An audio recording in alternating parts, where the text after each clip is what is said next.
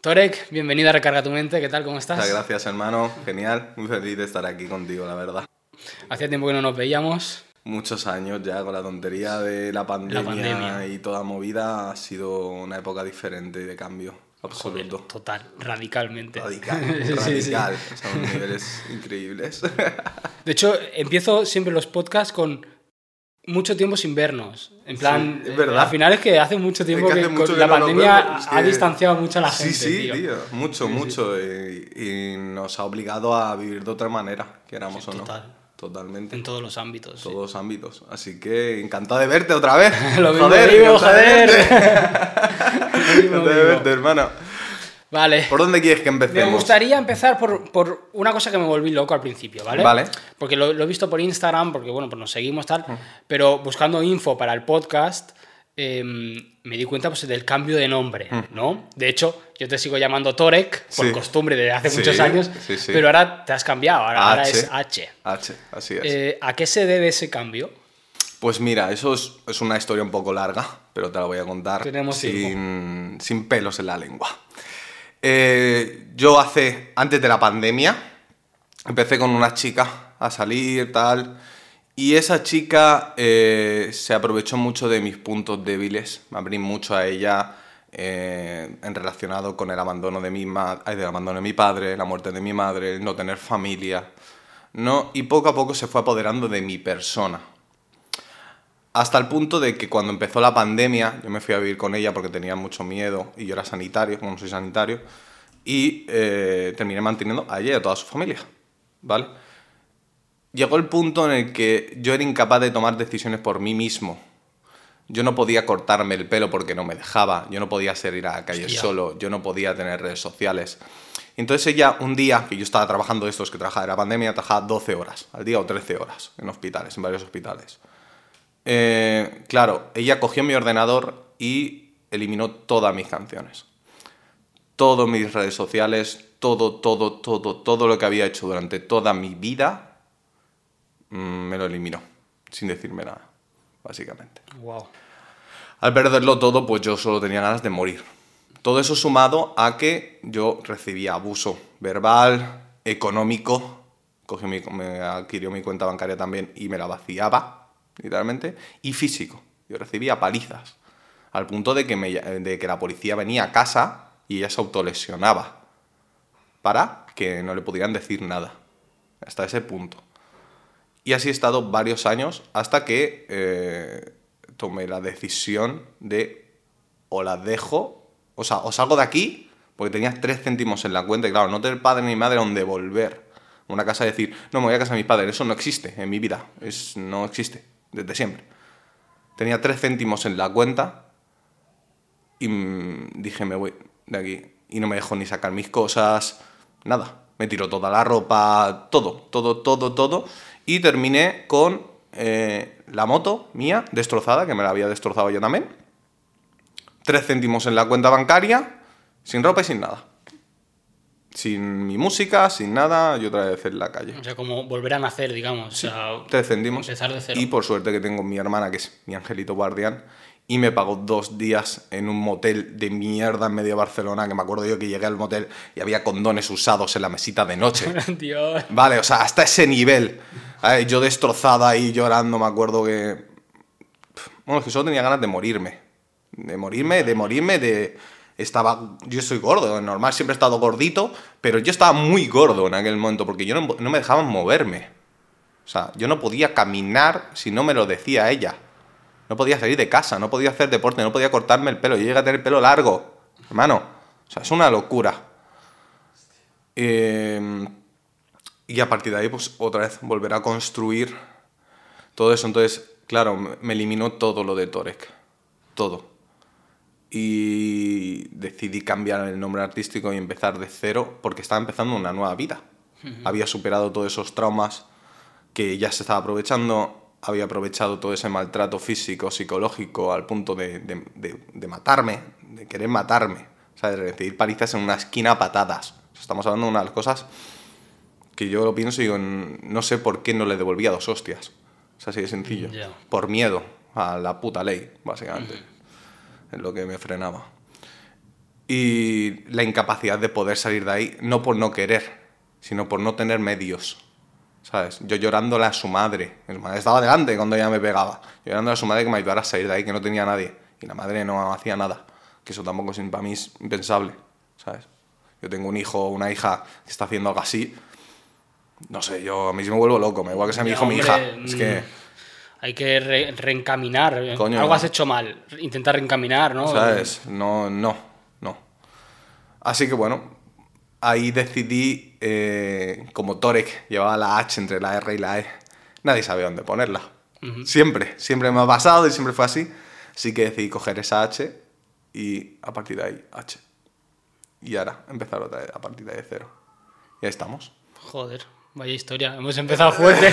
No me esperaba esa respuesta. De hecho, yo no sabía nada de todo esto. No, nada, muy poca gente lo sabe. Pero eso- porque eso yo me daba, antes me daba vergüenza contarlo. Que una chica te pega. ¿Sabes? Eso la gente. Eres un flojo. No, no, hermano, no es por fuerza. Una chica te maltrata, no, eso no sucede. Le sucede a las chicas. Que los hombres les pegan, ¿no? Eso es lo que sale en todos putos lados. No, no, es que al revés también. ¿Sabes? Yo paliza, te palizas. Yo llegué a casarme por obligación. Yo, me, yo estoy divorciado, hermano. Vale, yo estoy- no quería. flipando, no sabía no, no, nada. claro, tío. yo no quería casarme y me casé. Yo fui, firmé, iba con el puto anillo de los putos cojones. Y yo no quería. Yo estaba llorándole a su madre que por favor no me llevara a juzgado. Sin que ella lo se enterara. Porque si ella se enteraba. Ya, la que te caía a ti es gordo. Buah, no sabes tú bien. No sabes tú bien. Joder, joder. Vale, esto. Esto fue el nombre. Esto es el nombre, ¿vale? Esto solo se pone el nombre. Con joder. todo lo que. Pues que mi vida es para una peli, te lo digo. No sé cómo reestructurar el podcast. O sea, se me ha puesto patas arriba, ¿vale? Había una parte un poco más seria, habla- música, y ahora. Está no todo sé. bien, está todo bien, hermano. Es mi vida, mi vida es así. O sea, Joder. por eso te digo, ahora estoy muy bien. Bueno, es lo importante. Ahora, como hablábamos fuera del podcast, todo está en su sitio, ¿no? Sí, con su más o menos su vida, ¿no? Sus problemas habituales, ¿no? Aún sigo arrastrando cosas, deudas de ella, pero bueno, vale, es dinero. Bueno, pues ya lo iré solventando, ¿no? Y ya está. Pero sí, a nivel emocional estoy súper bien, me siento muy querido por la gente que tengo a mi alrededor, mm, me siento muy bien. Bueno. O sea, y eso es- me parece que es la primera vez desde mis 12 o 13 años. Y tengo 29. O sea, que ahora es como... Vale, disfruta. No sé cuánto va a durar, pero ahora disfruta, joder. ¿Sabes? Así que muy bien, tío, muy bien, muy bien. Joder, no esperemos que dure para siempre. O sea, es la idea, en eso estoy trabajando, ¿sabes? Eso estoy trabajando. Bueno, lo malo de todo esto yo creo que es que al final aprendes lo que no quieres, ¿no? Igual no no lo sé, ¿eh? No, Igual no. no, volverías a caer no, en algo así, porque ya lo ves venir un poco. No, y, pero también te digo una cosa, igual que tengo una A, te digo B. O sea, no volvería. Yo cuando veo una chavala me habla y tal, eh, sé exactamente, no, no, no, no, no, no, no, no. O sea, fin. Eh, y, y la saco en mi vida así, tal, ahora no, porque eso, pero cuando habla con chavalas, mm, fuera, fuera, o sea, no puedo, no puedo comprender ya eso en mi vida.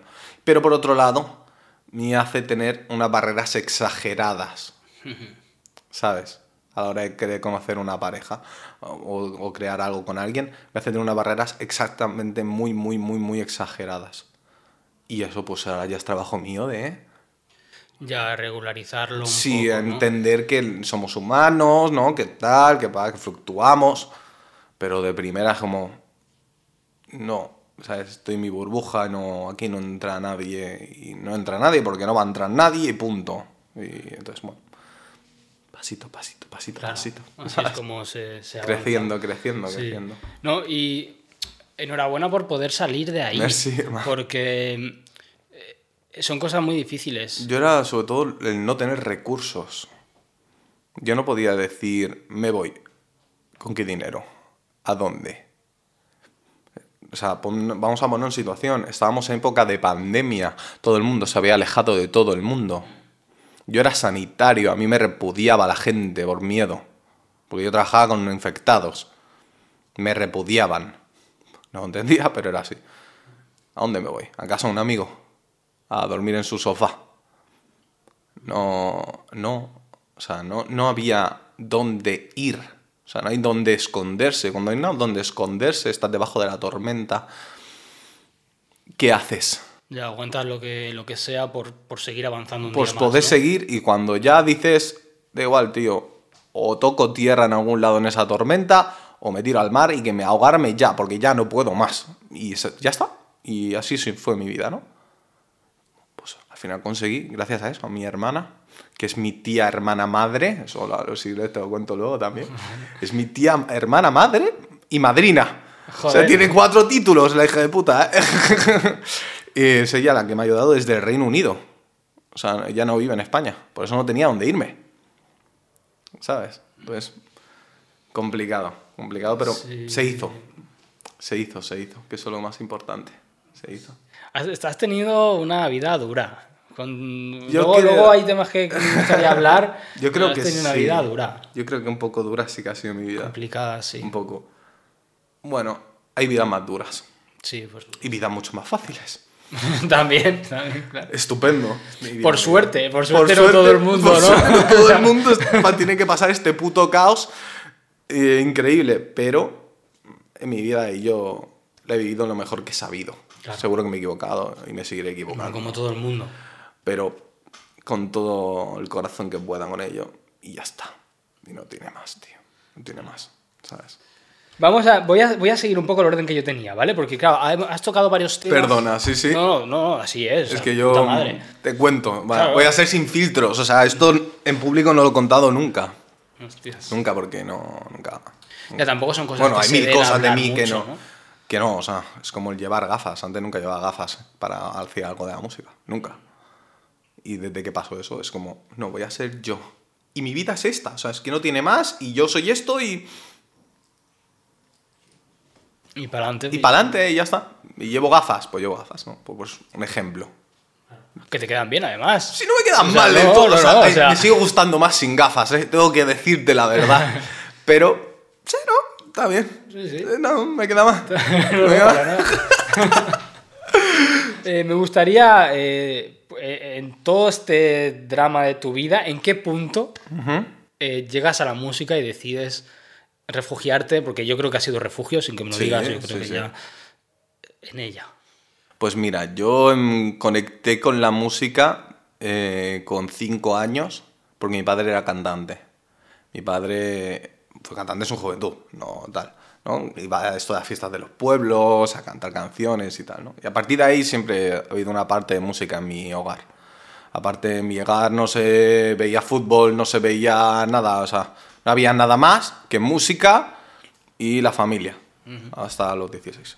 Eh, y a los nueve años, yo me acuerdo que estábamos en un camping, en una autocaravana, con el que era mi amigo de la infancia, y echaron la tele 8 millas, tío. Yo vi 8 millas y me enamoré de esta cultura al puto instante. Pero al instante fue como, sí, sí, sí, sí, sí, sí, sí. Y a partir de los 9 años fue rap.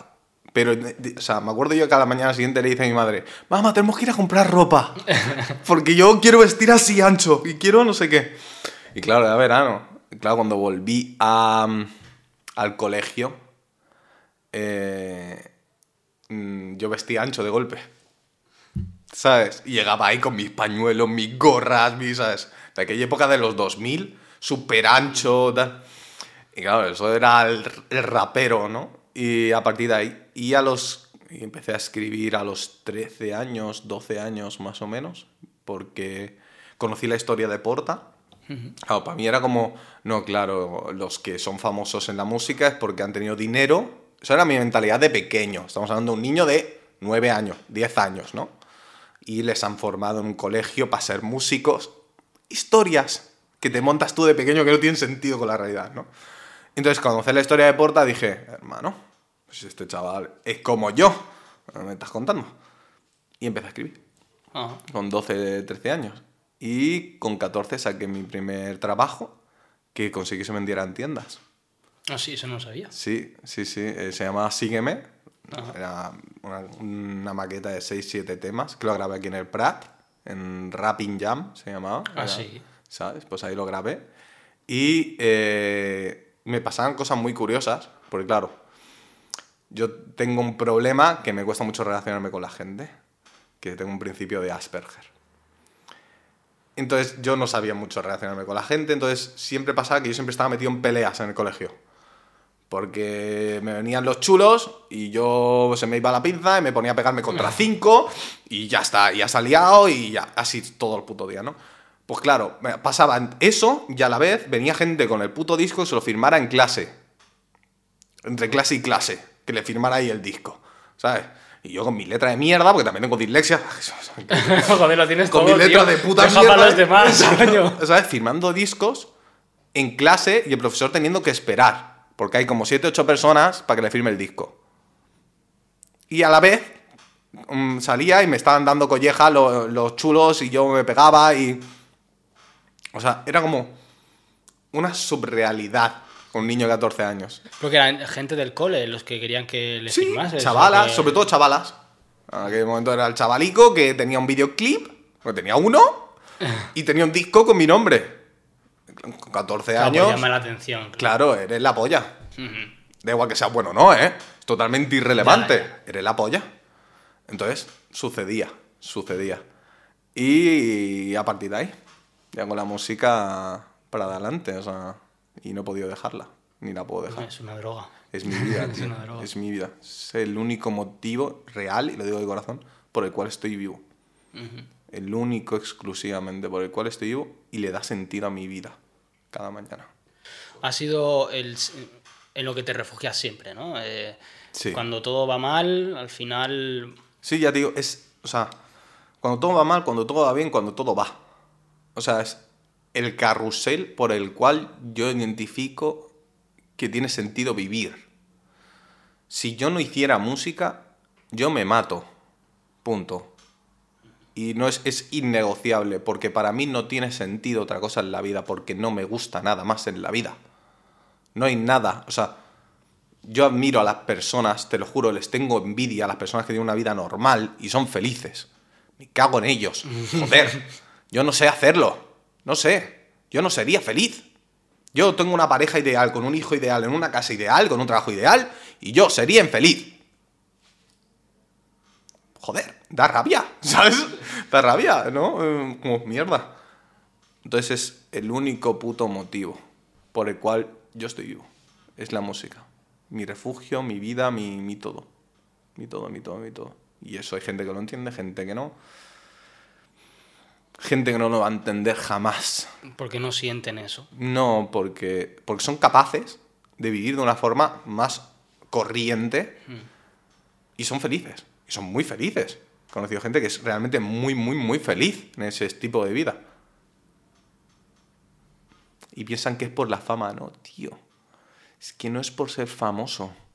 Es como anoche, yo anoche mismo. O sea, yo anoche no podía, no podía, no podía. Me pasé tres horas paseando por la noche por la calle. ¿no? Y llegué a mi casa me pasé tres horas más escribiendo. Por pura necesidad. Y solo sé escribir por pura necesidad. O sea, por saber sé escribir lo que quieras. Pero no entiendo la música. No entiendo la música de otra manera. Y es todo. Todo. O sea, no sé cómo explicarlo. Yo entiendo un poco lo de eh, la, la envidia sana, pero Sí. de, de la gente que eh, es feliz pues con una vida igual sin arte, ¿no? Sin preocupaciones de tener que crear cosas y, tío, no y- sé. y lanzar proyectos. Y, Y la cantidad de dinero que se te va, de tiempo, de esfuerzo, de sacrificio, de amigos, de pareja, de todo. Yo no tengo amigos. Sí, es, una vida sacrificada. O sea, Todo lo que tiene que ver con arte. no tengo un grupo de amigos con el que quedar, irme a no sé qué. Eso no ha existido nunca en mi vida. ¿Por qué? Porque mi vida no me lo ha permitido. Es como... Eso la gente no lo va a entender jamás. Y, para- y estupendo, estupendo que no lo entiendan. Eso significa que no tienen que pasar por ello. Maravilloso. Pero claro, a quien se lo explicas, no te va a entender, tío. No te va a entender, ¿sabes? Le dedico a la música 16 horas diarias de mi vida. Y aunque esté en otro sitio haciendo otra cosa, esto no para. No para, tú sabes. O sea, Sí, sí, cuando lo tienes un proyecto, algo, esto Ya. no para, ¿no? ¿Y por qué tal? Y le voy a escribir a no sé quién y tengo ta, ta, ta, ta. Y luego además la vida normal del curro, de no sé qué. Sí, eso es lo que estábamos también hablando antes mientras terminaba de preparar todo el equipo, ¿no? Mm. El llevar una vida normal, en plan, normal, un trabajo normal, Un con trabajo sus de respectivas horas. horas, etcétera, su cansancio mental o físico, depende en Totalmente. qué, o ambas. Y luego llevar a cabo eh, Todo lo tu- demás. tus proyectos, da igual de lo que Todo sea, lo pero es muy Y difícil. la tío. inestabilidad que eso me produce. O sea, yo, mira, yo soy auxiliar de enfermería, técnico de ayuda a personas en situación de dependencia y tengo un máster en psiquiatría. Esos son mis estudios. Yo no puedo tener un trabajo fijo. Ahí me ofrecen un contrato fijo en una empresa de por vida al contrato y yo lo rechazo. Y dirás, ¿pero por qué, tío? O sea, no, no tiene sentido. La gente se me echaría encima. ¿Cómo vas a hacer eso? Sí. Porque si a mí me haces currar un sábado y un sábado tengo un concierto, yo no voy a ir a trabajar. Punto. Puede ca- caer un meteorito si quieres. Yo no voy a ir a trabajar. Y esto lo hago, lo digo en todas las entrevistas de trabajo que voy. Digo, mira, yo me dedico a esto. Y yo te voy a avisar con un mes de antelación. El día que sea, yo no voy a ir a trabajar. Me cambias turno, me pones día libre, haces lo que tengas que hacer, no- te doblo doble turno en otro lado, no sé, me da igual. Pero yo no voy a venir. Y si no, no me contrates. Ya voy de esas. Porque es que si no, no tiene sentido vivir para mí. No sé cómo explicarlo. Mm. No sé cómo explicarlo, tío. O sea, yo me acuerdo yo de... Yo vivo en habitaciones, yo no tengo un piso, a mí no me alcanza un piso. ¿Por qué? Porque me gasto dinero en música. Entonces, eh, yo a lo mejor tenía 40 euros que podía ahorrar en tres meses. Muy poco lo que... En tres meses. Y esos 40 euros era para grabar una canción. Y yo era muy feliz porque había hecho una canción nueva. ¿Sabes? Me escribía la gente, haz más música, tal. No tengo dinero. Si no, porque no quiera. Es que no tengo dinero. ¿Sabes? Bueno, pues ahí hemos sido la lucha constante desde, desde que tengo ya uso de razón. Desde que tengo uso Sí, de razón, tío. Al final todo cuesta mucho dinero, eh, tanto grabar, hacer los vídeos, todo, todo, Sí, además- todo es pasta. Sí, y entiendo que sea así, porque hay gente que está trabajando, joder. Claro. O sea, yo nunca he leído, y tú lo sabes, hemos sido amigos mucho tiempo, nunca he leído a nadie, oye, grábame gratis. Oye, hazme este videoclip gratis. Nunca. Sí que les he dicho, oye, ¿puedes cobrarme menos porque no tengo? Y si me has dicho que no, sin problema. Sí, sí, estupendo. Pero siempre algo, porque esa persona está trabajando para ti. ¿Sabes? Eso de, no, somos amigos y tal. Sí, sí, sí, sí. Sí, eso está de puta madre. Pero una cosa es el negocio, otra cosa es la amistad. Mi amigo tiene un supermercado y no voy allí a comprar, o sea, a comer gratis todos los putos días, a coger la comida para casa, ¿verdad que no? Esto es lo mismo. Esto es así y no lo he entendido nunca de otra manera. Pues, pues ojalá muchos lo entendieran así, Ya. porque yo siendo el, siendo el tío al que le pagabas para que le grabara, Eh, claro, ¿no? claro, es que- Este, el del otro lado, Claro. mucha gente abusa de eso, ¿no? De, Abusa muchísimo. Somos amigos. eh, Por la cultura rap. Pero mira, yo soy de los pocos, y ya lo sé, o sea, lo sé firmemente, donde de verdad creo que la cultura rap es una familia. Vale. La cultura rap es una familia y hay que intentar entre todos ayudarse y quererse e intentar cuidar de la gente que tienes cerca. Estupendo. Ahora, mi hermana, yo tengo un supermercado, viene mi hermana, ¿qué hago? No le cobro la compra todos los putos meses. No, pues mira, pues te lo dejo a precio de coste.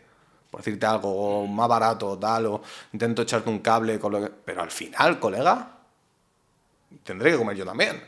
Claro, es que es lo mismo, es lo que pasa. Tú como artista dices, tengo poco dinero e invierto en la música.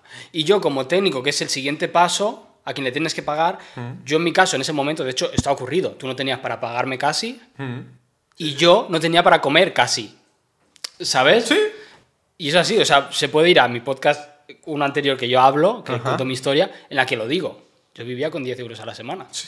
Yo me acuerdo. Yo me acuerdo. es, es una cadena, todos estamos luchando por nuestro proyecto, por nuestro arte, por lo que sea. Y yo entiendo, o sea, lo comprendo perfectamente, lo comprendí desde siempre. Y supongo también por la gente que me he criado, con Zetapu, con Soma. Zetapu y Soma, siempre que he hecho algo para ellos, siempre me han pagado. Da igual que sea simbólico. para todo el trabajo que haya hecho, tal, porque no había presupuesto, tal. Siempre.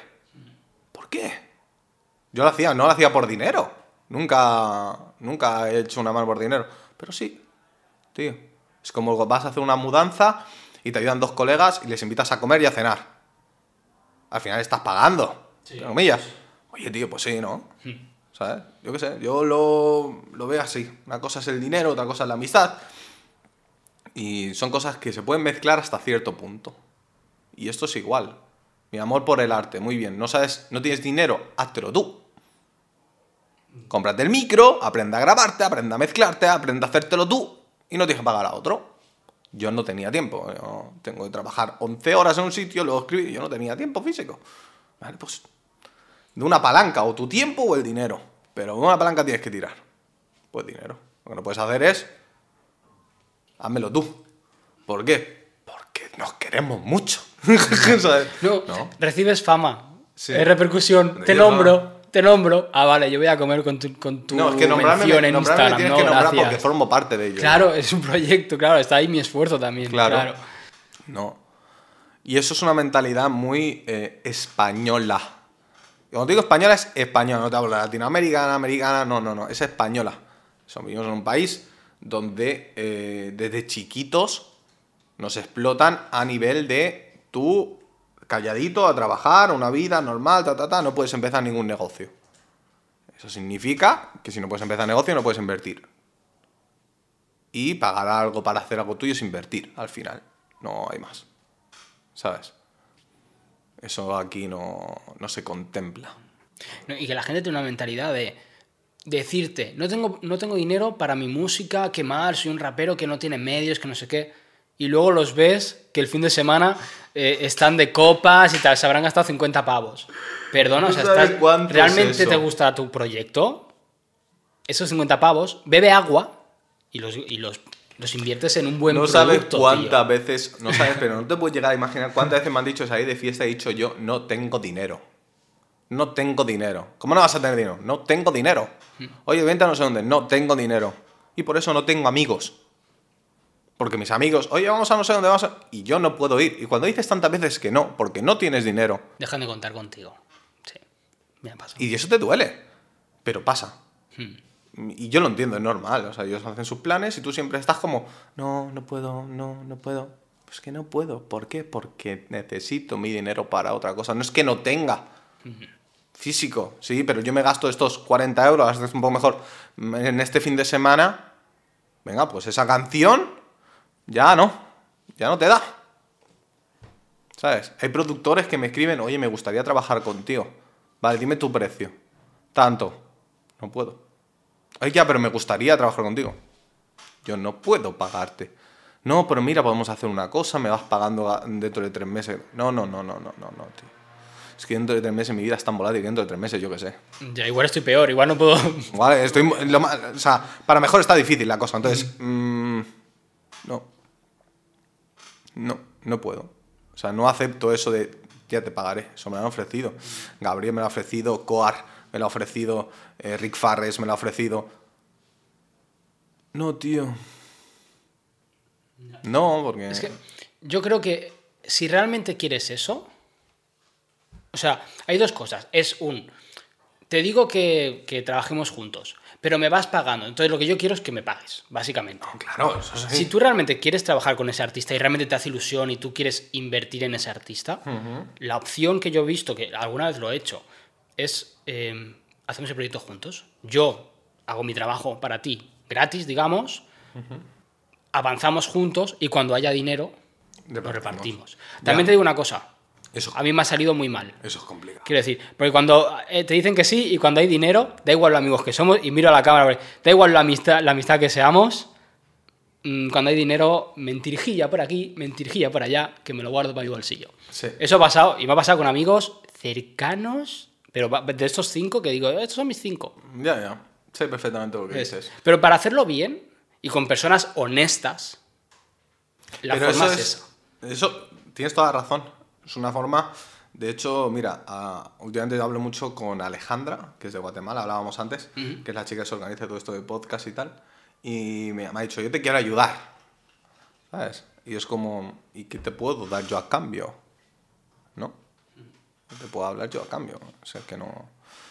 Eh, es muy complicado eh, tener una amistad que vaya más allá del dinero.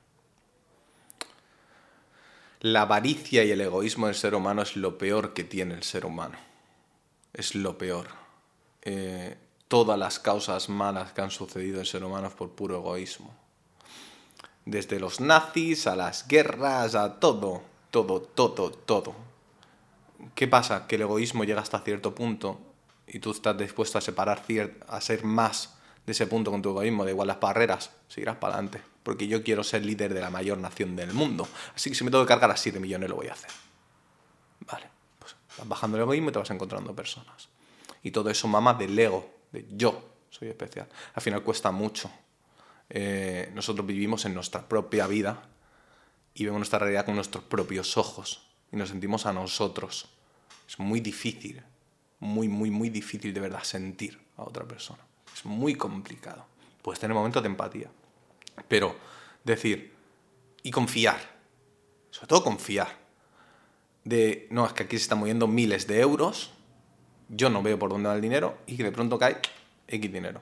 Y confiar que ese es el dinero que a ti te pertoca. Eso hay que tener un corazón honesto, claro y transparente, y si te la pegas, te la pegas. Pero hay que primero ser tú honesto y transparente y decir, confío. Y si confías, confías. Entonces ya no dudes. Luego está por otro lado, que esa persona sea igual. Voy a ser honesto y sí, confío, te, Eso es muy complicado. Desde mi experiencia, eso no existe. La única manera de que esto sea así. Sí existe, bro.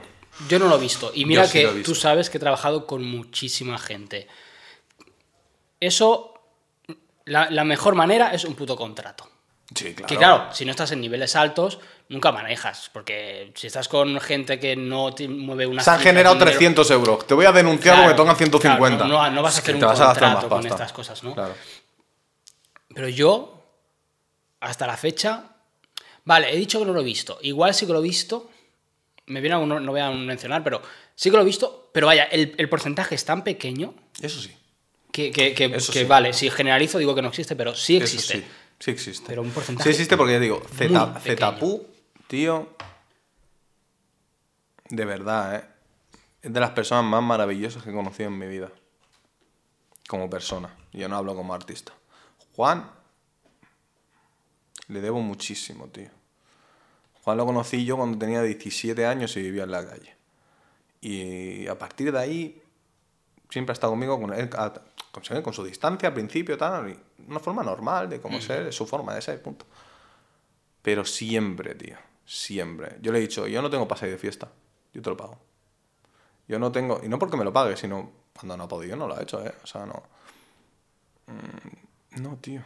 El corazón humilde y verdadero que ha construido ese hombre, porque lo ha construido. Esto no es, no, yo soy así, me toque los huevos. Tú te trabajas para ser así porque es imposible. Todo el mundo nacemos egoístas. Los niños pequeños son egoístas. Cuando es, los niños son egoístas. Eso es así. Entonces tú te trabajas para no ser egoísta. Lo que, el corazón que se ha trabajado ese hombre, entonces existe. Ahora, encuentra la persona que esté dispuesta a sacrificar tanto como tú y a repartir los beneficios tanto como tú. Más complicado. Más complicado. yo lo he intentado. Soma y Z los meto en el mismo saco porque ambos. Hmm. Yo he trabajado con ellos. Hmm. También, obviamente, pues me han pagado lo que me pertenecía. Hmm. Han hecho muchas cosas por mí, como persona, todo. Pero son profesionales. Están ahí desde hace mucho tiempo, saben lo que se hacen, han vivido muchas cosas, también las que estamos hablando malas, ellos también las han vivido. Sí, sí, sí. Entonces, sí, es parte del mínimo porcentaje del que te hablo. Eh, son ellos y, alguno más. Alguno sí, más. habrá, eh, seguro. Sí, sí, digo, de los que conozco, eh, pero lo que digo, generalizando mucho, es difícil. Es difícil, es muy difícil. O al menos yo me he encontrado, vaya, un Y también te digo, este mundo, controlar el ego en este mundo, tío, es muy complicado. O sea, ¿cómo coño por ejemplo, tú estás en un estudio de grabación y yo encima un escenario. ¿Vale? Es así, somos las dos posiciones. Imagínate que trabajamos juntos. ¿Cómo yo controlo mi ego para no creerme mejor que tú cuando ha- hacemos un concierto, a ti se te acercan, imagínate que nos hacemos famosos a un concierto de mil personas, se te acercan 10, decirte, guau, me encanta el sonido que sacas, es increíble, y a mí el 999, Claro. Porque eres la cara visible. porque eres la cara visible, y ya está, porque final estoy yo encima del escenario, ta, ta, ta. Controlar tu ego, de que no eres mejor que nadie, colega. Eso es muy complicado para casi todo el mundo. Pero es que yo he llegado a un punto en mi vida. Yo esto lo hablaba con un chico de México, en Querétaro. Me acuerdo yo. O sea, imagínate un chaval de, que trabajaba en un banco. Era banquero y trabajaba en un banco. Y digo, tío, que mi trabajo no es más importante que el tuyo. Me dice, sí, porque vosotros hacéis música y nos toca el corazón. Y si tú haces mal todo esto, no puedo pagar el puto alquiler. Y si no pago el alquiler, me voy a la calle. ¿Qué más importante? Mm. Hombre, no, yo no, es que todo es importante, mi trabajo no. O sea, quien ha diseñado este puto micro y lo ha construido hace que tú y yo podamos estar haciendo esto. Imagínate si es importante. ¿Quién diseñó el micro? Ah, no, todo es importante. Entonces, no te cuenten historias de yo soy mejor porque yo hago no sé qué. No, no, yo hago esto y tú haces esto. Y los resultados serán diferentes, vale, eso es otra historia. Pero más importante, mis cojones. Para Mm, nada. Para nada. Es complicado lidiar con el ego. Sí, mira, por un lado, hay, hay posiciones en las que me parece bien que haya un poco de ego. O sea, quiero decir, pero controlado. Quiero decir, si tú eres un artista y estás encima del escenario y todo el mundo te está, eh, bueno, está, han ido a verte y están disfrutando y haces disfrutar a- en ese momento, de puta madre. Tú, Sí. tú como persona, que tu ego crezca, que sea parte del personaje o que pero te ayude disfruta a... Claro, a afrontar diferentes situaciones. Pero- el ego es bueno, pero, pero cuando bajes de ahí, pues, pues eres una persona normal. Eso, eso es muy difícil. y tan de- normal. de, de entender. Pero sí que hay mucha gente que lo es, que creo que lo es. Sí. En plan, que cuando bajan, realmente. em, Pero la gente que se ha llevado hostias de verdad, de realidad. Hostias de realidad es. No, no, me acabo de hacer un concierto hace dos semanas. O sea, esto es muy heavy. Hace dos semanas yo estaba cantando delante de más de 20.000 personas. A los dos días estaba en una recepción de un hospital aguantando que me gritara un tío. Han pasado 48 horas de un evento al otro. Sigo siendo la misma persona. ya. No, no. ¡Ah, increíble! Gritan todo el mundo. Y luego me está el otro gritando, echándome bronca porque yo no sé qué, no sé cuánto. No, no. Nunca tengo, de hecho en una canción que, que para el nuevo disco estoy haciendo, nunca tengo más ego que razón. Nunca voy a permitir que mi ego nuble mi razón, bajo ningún concepto, porque ya lo hice cuando era pequeño. Desde los 14 venía gente que le firmaba discos. Imagínate el ego que tenía un chaval de 14 años, donde las chavalas, mm, delante de los chulos, "Ah, no, no, pero te aseguro que luego me escribían y de todo. Desde los 14 años. Era un niño. Mm. ¿Cómo no vaya a tener un ego desmesurado? Y luego la vida, pues, hizo de las suyas, claro. Me puso en mi puto sitio. No, entonces no. Nunca, nunca, nunca voy a permitir eso. Que mi ego controle mi persona, mis hechos. Eso sí, yo soy igual que el de enfrente. Si el de enfrente se cree más, la hemos liado. Porque somos iguales. Entonces igual, ¿no? a las personas como personas.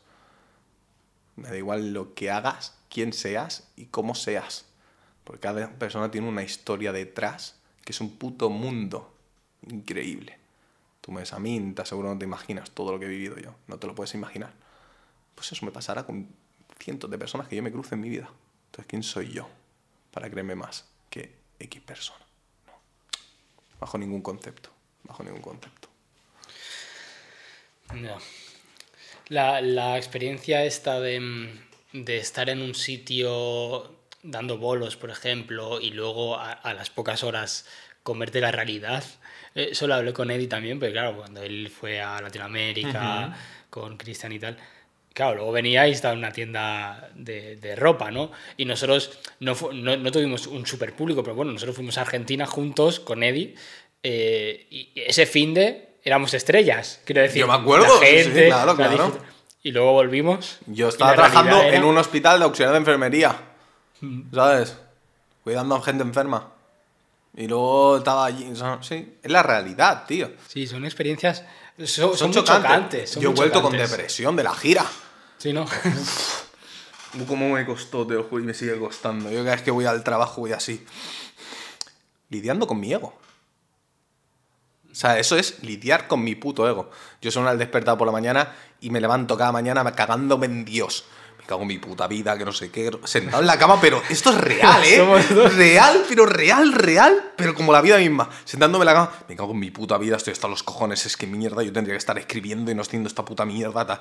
Y hasta que llego al trabajo, estoy por ladrando por dentro. Luego llega al trabajo y estoy bien. Pero por dentro hay una guerra interna. ¿Qué mierdas hago yo aquí? ¿Qué, qué, qué hago yo aquí? ¿Sabes? Y luego veo a mi compañera que está súper feliz de estar aquí. Porque es un trabajo súper estable. Y yo pensando, ¡qué envidia, tío! Yo quiero estar así de feliz. Joder, yo no puedo estar feliz así. ¿Sabes? ¿Sabes? No- no- ella no me entiende a mí, no me va a entender jamás. Porque se lo explico y dice, no, pero por la tarde haces lo que a ti te gusta. Y digo, no, no, no, perdona. A mí no me gusta tirarme cinco horas para escribir tres putas líneas que me parezcan perfectas. Volverme putamente loco hasta romperme a llorar para buscar un sentimiento de verdad real para poder hacer una canción. No, a mí eso no me gusta. A mí me gusta irme por ahí de viaje, subirme a un escenario, guau, Ya, no sé claro, qué, hablar con peña, claro. cosechar, Cosechar. A mí plantar no me gusta. Joder. Mi novia, si cuando vea esto, se reirá. Me paso toda la vida, desde que trabajo en, en- en un supermercado, Sí. diciendo, qué mierda de vida. Esa, esa frase, no hay día que no la diga, tío. O sea, no hay día que no la diga. literal. Yo, puta vida, puta vida, puta Claro. vida. El vídeo es puta vida todo el rato. Es como, tío, vaya mierda de vida, no porque sea una... O sea, hay gente, como tú dices, que es feliz. y, oye, maravilloso. De hecho, la gran mayoría de gente. Pero la putada es cuando tienes que, que de- dividir tu tiempo en lo que te gusta, que generalmente son proyectos en los que necesitas invertir mucho, mucho, Mucho tiempo, mucho esfuerzo, mucho de todo. Em, lo tienes que dividir con otro trabajo que no te gusta, que además obligado todos los Y días tienes el que puto estar horario ahí. de no sé qué. Correcto. Horario que además casi nunca lo escoges tú, solo lo escogen los jefes y te tienes que adaptar. Por eso yo ahora, en las entrevistas de trabajo, negocio yo. Yo a la última entrevista, donde estoy ahora, yo le dije a mi jefa, eh, me ofreció un horario de 9 a 6 de coordinador, con horario partido, una hora para comer. Y me pagaban la comida. Dije, no. ¿Por qué? Porque no. De 9 a 6 y yo, ¿qué hago? Salgo a las 6 y media Ya te mi casa. todo el día. No, que no, que no. Dije, no. No, no, no, no. Y yo, y yo, vale, pues ya está, hasta aquí la entrevista. Y me estaba yendo ya. Me dice, espera, espera, espera. Y dice, ¿y si te ofrezco la noche? A la noche sí. ¿Por qué? Porque trabajo menos días. Y al final me puedo pegar los días que no trabajo, los días que trabajo, trabajo. Ya, porque trabajaré un montón. Pero los días que no trabajo me puedo tirar 6, 7 horas por la noche en mi casa, uh, trabajando, diseñando cómo voy a hacer esto, cómo voy a hacer lo otro, ta, ta, ta. O sea, para que tú veas hasta el punto de no te acepto el trabajo. Ya, pero es que tienes que pagar alquiler, ya pagaré el alquiler. Pero es que como yo no hago mi música, tío, no me merece la pena. Mm, Ya. No sé explicarlo. No, y si lo aceptas, no eres feliz. Eso, No. es, lo que, eso, eso es lo que me ¿Y está si- pasando. ¿Y si no soy feliz? Ahora mismo. No puedo. No puedo. No todo, puedo, todo es una no mierda, puedo. vaya puta mierda de vida. Puta mierda de vida. No, Claro. puedo. No sé si es por el hecho de no tener padre ni madre, que no es como. No puedo decir, bueno, por lo menos mi familia está bien. No, no, es que no hay familia, me cago en mi puta vida. Sí, O sea, como. A ver, sí, pero aún así, o sea, yo me alegro de que mi familia esté bien. Pero bueno, mi vida es mi vida, quiero decir, Ya, mis ya, horas son no, mis horas, quiero ya. decir. O sea, yo me alegro Claro, de yo que- no sé, yo intento interpretarlo a mi manera. ¿Por qué, por qué soy así? Claro, pero yo, yo no voy al trabajo y digo, vaya puta mierda de vida, pero mis padres también, qué, qué maravilla. No, o sea, sí, digo, mis padres bien, qué maravilla, pero vaya puta mierda de vida porque mi tiempo, aún así, tengo que estar aquí en esta entregado. empresa que no es la que yo quiero. Y estar, una cosa que yo no entiendo, bueno, sí entiendo, la gente que ve eh, su vida por esa empresa. Entiendo que eso suceda. Yo soy incapaz, ¿eh? Soy sumamente incapaz. Cuando dice, no, esto es un proyecto en el que formas parte, yo entiendo cuando mejor le vaya a la empresa, mejor me va a ir a mí, esto es así, si me va mal a la empresa, a mí me va a ir mal. Vale, vale, muy bien. Pero es que mi empresa soy yo, tío. Es que mi modelo de vida soy yo. Es que no puedo verlo de otra manera. Ojalá pudiera. No sé cómo decirlo, tío. Ya. No sé cómo decirlo. Mira, en, en mi curro eh, dieron la opción de preparar a gente para intentar escalar, ¿no? O sea, darle un puesto un poco más arriba, etcétera, etcétera. Y yo cuando me enteré, es que, es que directamente no lo hace. O sea, no es que no lo acepté, es que no, no pedí. No lo- postulaste a hacerlo. Claro. ¿Por qué? Ya son unas pocas horas más. Bueno, unas pocas no, que luego al final han sido, los pobres están chupando horas y horas.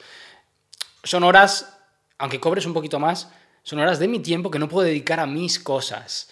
¿Sabes? Prefiero estar en lo más bajo de la empresa, que, que no, me no siento que formo parte más que, bueno, pues las horas que entro ahí, pues bueno. Yo también. Claro, formo parte porque estoy, llevo su Estoy ahí uniforme. dentro, pero- Ok, pero no. Pero no te sientes parte de la empresa. no, Yo si sí- la empresa se va a pique, Ahí me, me la suda Me la suda. Me la suda. Y por eso gano lo que gano. Estupendo, claro. El jefe tiene que ganar más. ¿Por qué? Porque está, está implicado ahí, tú, tú, tú. Eso yo lo entiendo perfectamente. Pero es que no puedo, no puedo explicarte de otra manera mejor. ¿Qué, es eso? Mi vida es esto. Es esto. Yo me estoy encontrando ahora, que esto también lo hemos hablado un poco antes y lo hemos dejado a medias para poder hablar aquí. El problema, ¿no? Yo hablo con mis compañeros. ¿Tú qué hacías antes? Y bueno, ahora ya casi todos lo saben, ¿no? Pues yo grababa canciones con artistas, ¿qué tal? Y muchos conocen a los artistas, ¿no? Que nombro y los escuchan y, ¡hola, qué guay! tal, no sé. ¿Y qué haces aquí? Me dicen, ¿no? Y es como, ya, yo también me lo pregunto, ¿no? ¿Qué coño hago aquí? Pero, vale, por H por B em, he terminado aquí, en una empresa normal, con mi horario, con mi tal. Pero, tío, haz lo tuyo y sal de aquí. Y ahí volvemos a lo del tiempo, tío. A, a- a la frase esa de vaya puta mierda de vida. En plan, ¿en qué momento yo vuelvo a esforzarme para que mi estudio vuelva a funcionar y vuelva a Hermano, tener... Tú si trabajas 8 horas en un sitio y luego tienes que dedicarle 8 horas a tu trabajo, son 16 horas. Corre. 16 horas de trabajo más luego tu vida un poco normal si quieres tener yo bueno yo casi no tengo relaciones con gente quiero decir tengo mi novia mis cuatro amigos a los que no veo nunca o sea siempre son ah pues nos vemos otro día sí sí bueno ya nos veremos ya nos veremos. Y, y- y no los veo. Pero bueno lleva tu vida. Saca a tus perros no sé qué no sé cuánto. Relacionate con tu, tu pareja haz tu vida. Y gestiona tus horas de sueño y gestiona tu cansancio. En mi caso es cansancio físico. Llegas a casa y es que no, no te centras, tío. Al menos a mí lo que me pasa. Entonces dices, mi respuesta a eso, bueno, realmente no tengo una respuesta porque es que no, ni la sé, ¿no? Pero es como, bueno, estoy aquí porque es que no, no sabría cómo volver a empezar a hacer todo y en qué momento cambio de mi trabajo por el... O sea, no puedo llevar las dos cosas a la vez. Me vuelvo loco. No, no, no, dices tú, no, no puedo. No me, Da, no me da la vida, no me Y da si, dejo un curro, en mi caso es estable, con un dinero que está bien, un sueldo bastante decente, dejo esto por volver a mi estudio, que no me daba lo suficiente antes para, el- para el alquiler al final de la, de la época del estudio, y vuelvo a estar ahogado, Ya, no quiero, porque no quiero entrar en esa vida otra vez, pero si no lo hago, no puedo hacer que, que- que el estudio crezca. O sea, es una mierda, tío. La gente dice, ¿qué haces aquí? Y es como, tío, pues porque no me queda otra ahora mismo. Mira, hace no sé- poco no sé cómo salir de ese. estaba yo allí en, en trabajo y vino un artista, no voy a decir quién es porque vino a un hospital y no, no puedo decir quién es. Vino un artista bastante conocido, está funcionando en el rap de puta madre. Tal, no, no sé qué. Digo, oye, eres no sé quién, porque claro, venía enferma, ¿sabes? Está, Sí, sí, porque no está Claro, muy claro. visible. Digo, ma- digo, digo, soy H. Hostia, bro, ¿qué haces aquí? Hace dos días estábamos en el concierto de Amcor juntos, ¿sabes? Y esta chavala, ta, ta, ta, ta, ta. Y entonces mis compañeros me vinieron de qué conoces, ¿sabes? Porque hablé con los de dentro, oye, pasarla, que es amiga mía antes, ta, ta, ta, no sé qué, vale. Me vienen los de dentro, oye, ¿tú de qué conoces a esta chavala? Porque la escuchaban. Ah, pues mira, porque yo también hago música, ta, ta, ta. Y empieza, le doy mi Instagram, empiezan a ver, a ver, y hacen, ¿tú qué haces aquí? Tienes un vídeo con 700 personas gritando tu puto nombre, coreando tu nombre, ¿qué haces aquí? Sentado. Porque esas 700 personas no me pagan el alquiler. ¿Sabes? Si esas personas me dieran dos euros cada uno, yo todo el día haciendo música. Pero no sucede. Como no sucede, aquí estamos. No lo entiende. Dice, ah, pues por la tarde hacer lo que te gusta. Yo salgo destrozado mentalmente porque me está chupando toda la puta energía aquí. Es así. Solucionando problemas, corriendo de un lado a otro. fu, fu, fu. Y sales. Y pues venga. Una cosa que me dijo Soma hace mucho tiempo es siéntete como puedas, haz lo que debas. Y eso es una filosofía que nada más me lo dijo, lo cogí en mi vida. Es como, una y otra vez y otra vez. No tengo ganas de escribir esto, me cago en mi vida. No tengo ganas de ponerme ahora a pensar la frase o el ritmo de no sé qué. Sigue, sigue, sigue, sigue, sigue, sigue. Porque si no sigues, no eres feliz. Así que sigue. Y así estoy todos los putos días de mi vida, ¿sabes? Sí. Claro, Es no una- me da es más la lucha. vida. No me da más la vida, tío. Pero, una lucha. pero bueno, pero feliz. Feliz Bueno. de poder hacerlo. De poder, ya. Eso es un logro. Hay gente que seguro que siente lo mismo que yo y no puede hacerlo. No tiene medios. Claro, pues nosotros además somos personas, no tenemos hijos. Claro. Ojo, porque claro, mucha gente No, tiene no, hijos. no, no, y no, si, y si, si tienes un hijo, te chupa el triple de, de- y de dinero, de, y dinero, de tiempo, y de esfuerzo, responsabilidad. de, de todo. Yo, o sea, una parte de mí piensa, me gustaría ser padre. No siempre sea una pinita que tengo ahí, me gustaría ser padre. Y luego pienso, ni de puta broma. ¿Por qué? Porque no sería feliz. ¿Por qué? Porque como te tenga, o sea, yo me imagino, el niño está enfermo y tú tienes un concierto, ¿yo qué hago? ¿Yo qué hago? Porque yo no puedo dejarlo con mis padres. Mm, No tengo padres. Yo me llevo el niño enfermo al, co- al concierto. Entonces no soy buen padre, tío. Eso se lo tiene que dejar a otra persona porque yo iría al concierto. Yo dejo los trabajos para ir al concierto, yo dejo todo para hacer ese concierto. Entonces, Hostia, vaya situación. claro, te llevas al niño enfermo que está con fiebre en el backstage, ¿sabes? Tú ahí, pa, pa, pa. Sí, es que lo, es lo que sucedería. Entonces no. No es para mí. Hombre, no, en- a ver, con lo No. que cuentas, pues mejor no, mejor Claro, no lo es que hagas, tío. con ese pensamiento lleva años en mi cabeza. Es como, no es para mí ser padre, porque he elegido otra vida. Ni mejor ni peor, es otra. Bueno, pues a ver qué sucede en mi vida, ¿sabes? Sí, sí. Vale, eh, hemos, en este ratito de conversación hemos tocado de refilón mil temas, que son casi todos los que quería tocar, ¿vale? Vale. Pero los hemos tocado muy de refilón. Vale, pues profund- Vale. profundizamos en los que tú veas que te llame la atención. Voy a intentar o sea. seguir el orden que teníamos. Venga, va. ¿vale? Em, y vamos de esto. Hemos, una, una- uno de los hechos que creo que ha, ha marcado mucho tu camino en la vida es la muerte de tu madre. Así es. Es un tema serio que yo creo que debe de haber sido un antes y un después, ¿no? Sí. Es, fue un antes y un después y sigue siendo un antes y un después. Mi madre enfermó de cáncer cuando yo tenía 15 años y murió cuando yo tenía 16 años, antes de sacar mi segundo disco. O sea, en, en un año... Sí, más o menos. Fue En un año tal. Dijeron que se había curado. Nos hicimos de vacaciones a Asturias a ver dónde nací. Y a la vuelta fue al hospital y no volvió del hospital. Tal cual fue así. Eh, tengo un recuerdo muy marcado de estar yo en mi cuarto escribiendo. Que mi padre habría, me habían ido al hospital, a que mi madre miraba porque no se encontraba bien. Vale. Y mi padre abrir la puerta. Y yo desde el cuarto, no voy a la puerta lógicamente, pensar, mi madre no ha venido. Mi madre no va a volver. Ese fue mi pensamiento automático. Salir, ver la cara de mi padre decirle, mamá se muere, ¿no? Hacerme así con la cabeza y irme de casa. Y no volver en dos días. Y esos dos días están en la calle linchándome a puñetazos con todos los objetos que encontraba. Mi padre llamándome y yo linchándome a puñetazos con todo, con bancos, con palmeras, con árboles, de la rabia y la impotencia llorando de, por qué me tiene que pasar esto a mí. Y a partir de ahí mi vida fue cuesta abajo, cuesta abajo, cuesta abajo, cuesta abajo, cuesta abajo, cuesta abajo. Y a día de hoy sucede. O sea, yo cuando tengo un día malo, ¿a quién llamo? No puedes llamar a nadie. Cuando tienes un día bueno, ¿a quién llamas? No puedes llamar a nadie. Cuando necesitas hablar con alguien de verdad, no puedes. Llegan navidades, no comes con nadie. Este fin de semana eh, me dicen mis amigos, tengo comida familiar. Yo no sé lo que es una comida familiar. Son miles de cosas que yo he perdido en mi vida por, a través de la muerte de mi madre. Yo no sé a quién llamar para pedirle consejo de por qué esto me sucede en mi vida. ¿Sabes? Yo no puedo tumbarme en casa de mi madre a llorar. No puedo ir a, a darle un regalo de cumpleaños. No puedo hacer muchas cosas que la gente hace. Y yo envidio. Y es la realidad. La gente le cuesta entender la suerte que tienen de esa comida familiar que no quieren ir. Les cuesta entender. Yo entiendo por qué lo normalizas. Normalizamos el estar vivos. estar vivos un puto segundo en la humanidad. No normalices estar vivo porque nada te asegura que a la siguiente hora lo vayas a estar. Y he visto morir a mucha gente en mi trabajo.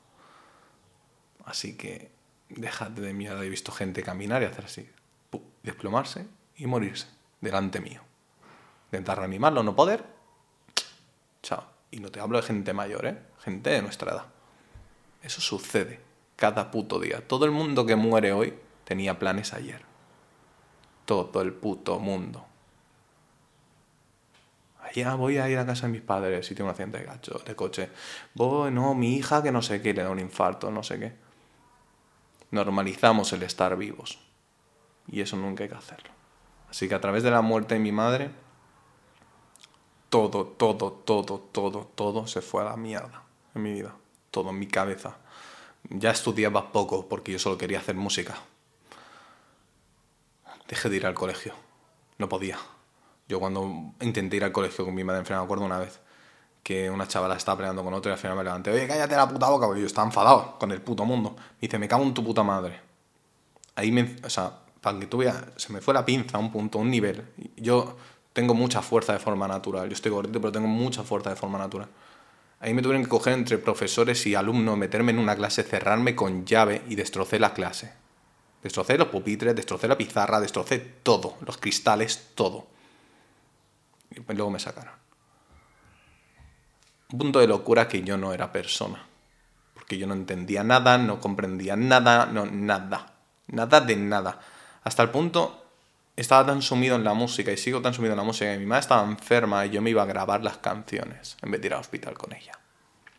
Yo estaba en el hospital, me acuerdo perfectamente, estaba aquí en la habitación donde ella estaba ingresada y la gente estaba yendo, eran sus últimos días de vida, Y yo estaba en el pasillo mirando el cristal del hospital de... no me acuerdo cómo se llama el hospital, pero bueno, es el oncológico aquí en Barcelona, que hay una pista, se había un cristal. Y estaba hablando con mi padre y digo, este sábado tengo que ir a grabar la canción de no sé qué. Y me se estaba muriendo la vuelta al lado. Y eso va con el tiempo, bueno, yo ya sabía lo que tenía, pero nunca sabía, supe identificarlo. Yo tengo una, bueno, es una enfermedad, es, es un principio de Asperger, que el Asperger es un tipo de autismo, dentro de un aspecto autista. Eso me hace, eh, tengo que trabajar mucho en mí para conseguirlo, pero me hace ser muy inmune a los sentimientos ajenos y ser muy egoísta, porque soy incapaz de sentir lo que tú sientes. Eso lo he ido superando, ¿no? Con mucho trabajo, mucho esfuerzo, y me ha limitado mucho a mis relaciones sociales, amorosas, de todo tipo de relaciones humanas. Es la mierda. De pequeño no sabía. Yo. Y, y, eso me pasó hasta con mi madre. Mi madre se estaba muriendo y yo estaba pensando en la música. O sea, que la gente que tiene yo tengo un principio, no, tengo un profundo y se me nota. No, sé, no te lo digo, no lo sabes. es sencillo, no. Dices, a lo mejor puedes ser, este chaval es raro. Y ya, ¿vale? Em, se obsesionan con algo. La, persona, la mayoría de personas que tienen un autismo de, ese, de esa faceta, tal, se obsesionan con algo desde pequeños y ya está. Y es eso. Lo mío fue la música. Entonces, a partir de ese punto yo ya solo he pensado en eso y solo puedo vivir por eso. Y soy incapaz. Por eso envidio a los que no. Así que la muerte de mi madre fue y sigue siendo lo más detestable que me ha pasado en la vida. Y me han pasado cosas, pero eso fue lo que más. Así que fue, fue eso. Joder. Y claro, después de esto, lo, primero que piensas es, vale, tu padre sigue estando. Ahora, por todo lo que has mencionado... Mi padre estaba en ese momento conmigo y los dos años posteriores eh, él estuvo conmigo. El día de mi cumpleaños, de 18 cumpleaños, mi padre me llamó y me dejó las cosas en la puerta de casa. ah, bueno, porque serías un chico conflictivo en casa. O a mi padre lo amaba con locura. Con locura de que yo decía, yo de mayor quiero ser como mi padre mi padre estábamos sin luz y sin comida en casa y yo me quedaba en casa en vez de salir a la calle para quedarme con él porque no estuviera solo. Nos quedábamos los dos intentándole sacar sonrisas mientras lloraba. Con 17. Con 18 me dejó en la calle por una chica que tenía la edad de mis hermanas. porque tengo tres hermanastras. No son hermanas, son hermanas de parte de padre. Em, ¿Qué sucede en ese momento cuando mi padre me abandona? Yo no sé qué hacer con mi vida. Chaval de 18 años, sin estudios, sin acabar ni siquiera secundaria, mm, sin saber hacer nada en la vida. No sabía ni buscar un trabajo. La puta verdad. No sabía hacer nada. ¿Qué haces? Solo sabía rapear. Y metí un año, bueno, intenté contactar con dos de mis hermanas, pasaron de mí olímpicamente, con mis tías, hermanas de mi padre. También decían que era problema de mi padre, no suyo, que estaban hartos de los problemas que le daba a mi padre. Joder. Porque mi padre se ve que era un personaje, yo no lo sabía. Mi padre se ve que iba timando a la gente y era un personaje y yo, no, yo esto no lo sabía. Yo eso me enteré después. Entonces, viví un año en la calle literal, eh, donde los fines de semana me quedaba a dormir en casa de amigos. Porque al final éramos chavales jóvenes y me quedaba en casa de Pepito y jugábamos ahí a la Play el fin de semana, pero cuando llegaba el lunes, Pepito tenía que irse a clase. Yo no, claro. Yo, yo no. Yo que me voy a ir a clase si no tengo para comer. Estamos locos. Así que iba con mi bolsa de basura, con mi ropa. Pero espera, antes de lo de vivir en la calle, ¿qué explicación, bueno, no sé si lo quieres hablar, ¿qué explicación te da tu padre, tío? Mi padre, Te deja en la calle Sí. porque estaba con una mi chica. padre, su explicación fue la siguiente. Bueno, yo cobraba un apagador Fanta de 196 euros, que era lo que me daba el Estado, que se la quedaba mi padre. Y su razonamiento era, los, mm, los niños sois muy egoístas. Y cuando tú tengas tu vida me dejarás solo. Así que yo no voy a permitir quedarme solo. Tú eres muy egoísta y ya eres mayor. Así que con 18, tira. Ya. Yo llamando a mi padre, llorándole, no tengo para comer, por favor, ayúdame. Me acuerdo yo que estaba en el tren que venía, no me acuerdo dónde venía, pero iba a San John de Espí. No acuerdo dónde venía tal. Y llamando a mi padre, por favor, no tengo para comer, por favor, ayúdame, por favor, por favor, por favor. Le dio exactamente igual. El egoísmo de las personas te puede llegar a hacer cosas que no te lo puedes llegar a imaginar. Esa persona que, que supone que quieres, que es tu hijo, te está diciendo no tengo para comer. Tú eres incapaz de darle aunque sea su propio dinero. No te digo de darle, de darle su propio dinero, o sea, deja de darle por encima dinero. Pues yo conseguí que eso parara cuando denuncié a mi padre por abandono. Hasta ese punto, no. No, no. Y eh, me pasó una cosa, me pasaba cosas surrealistas, hablando de esto de la música. Que yo me acuerdo una vez que iba con mi bolsa, pues, buscando dónde dormir o dónde comer, no me acuerdo, yo qué sé. Y me para un chico, oye, ¿eres Thor? Porque en el momento era Thor. ¿Eres Thor? Tal. Sí. "Oh, una foto, hermano, una foto. Sí, claro. Deja la bolsa de basura y hazte una foto. Muchas gracias, de nada a ti. Coge tu bolsa de basura. Tira. Yo seguía grabando canciones viviendo en la calle. Yo cuando tenía, yo comía literalmente por, ¿cuánto era? Un euro y medio al día. Un euro en un paquete de estos de jamón de un euro y 50 céntimos de una barra de pan. Media barra de pan para comer, media barra de pan para cenar. Y bebía de agua de la fuente. Así comía. Todos los putos días, a no ser los fines de semana que me invitaban sus amigos a comer, su familia, entonces comía lo que me dieran, tal. Había un kebab que me llevaba muy bien en, en San Boy y a veces me invitaban a un kebab, y pues comía el kebab y le daba las gracias. Ya está. Esa era mi puta vida. ¿Y dormir? ¿Dónde? ¿Entre semana? ¿Cómo lo hacías? En bancos, en esquinas, en todo. Donde se pueda. Donde se pueda que no te molesten. Así. Joder. ¿Y cómo escribías? Los fines de semana en casa de amigos tenía un pendrive. Entonces yo apuntaba lo que podía en el móvil que tenía, tal, pues no tenía auriculares, y los fines de semana en el ordenador de un amigo, tal, ta, ta, ta, ta, ta, ta, ta. Y así, claro, grabo una canción al año. No se jodía. Reúne tú 90 euros viviendo en la calle, Claro, porque la pasta donde la sacabas. pidiendo. ¿Y, y al final cuando denunciaste no te empezó a dar una dar la, la paga esta? Yo cuando me reuní de valor denunciar a mi padre es porque mi hermana, o sea, una de mis hermanas, que es mi, mi madre, mi hermana, todos títulos, yo le digo mi hermana, pero en verdad es hermana de mi madre. Es mi tía por sangre. Pasa que mi madre adoptó a su hermana, porque mis abuelos les cascaban. Es que aquí hay historia. Joder. hermano, ¿eh? Aquí hay historia, ¿eh? La puta. Eh, entonces, eh, para mí, eh, yo se ha criado como mi hermana, yo le llamo hermana. Para mí es mi hermana. Y también es mi madrina. Y mi madre, desde que. Antes de que se pusiera enferma, desde pequeñito, siempre me había dicho, cuando estaba en la tos, que si a ella le pasaba algo, quien iba a ser mi madre era ella. Y ella decía, sí, sí, sí. Si a ella le pasa algo, tu madre soy yo. Ah, Yo estaba perdido. Esa mujer vivía en, en Irlanda. Como yo contacto con esa mujer en Irlanda. Tal. Vale, pues esa mujer, que llevaba años sin verme, tío, notó que algo pasaba en mi vida porque no me veía por ningún lado, en ninguna red social ni nada. Cogió un avión desde Irlanda hasta Barcelona.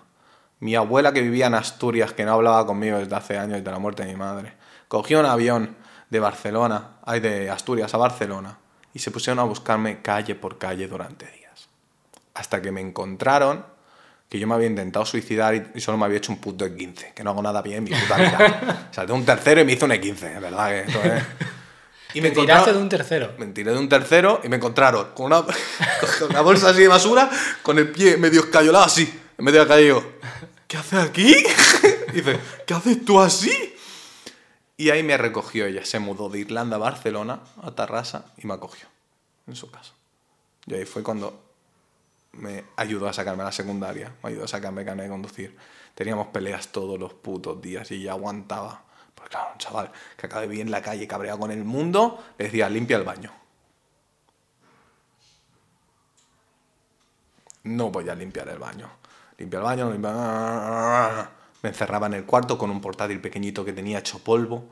Ahí tú, tú, tú, tú, tú, a escribir en mi cuarto. Tienes que salir al comedor a hacer vida con nosotros, con su pareja.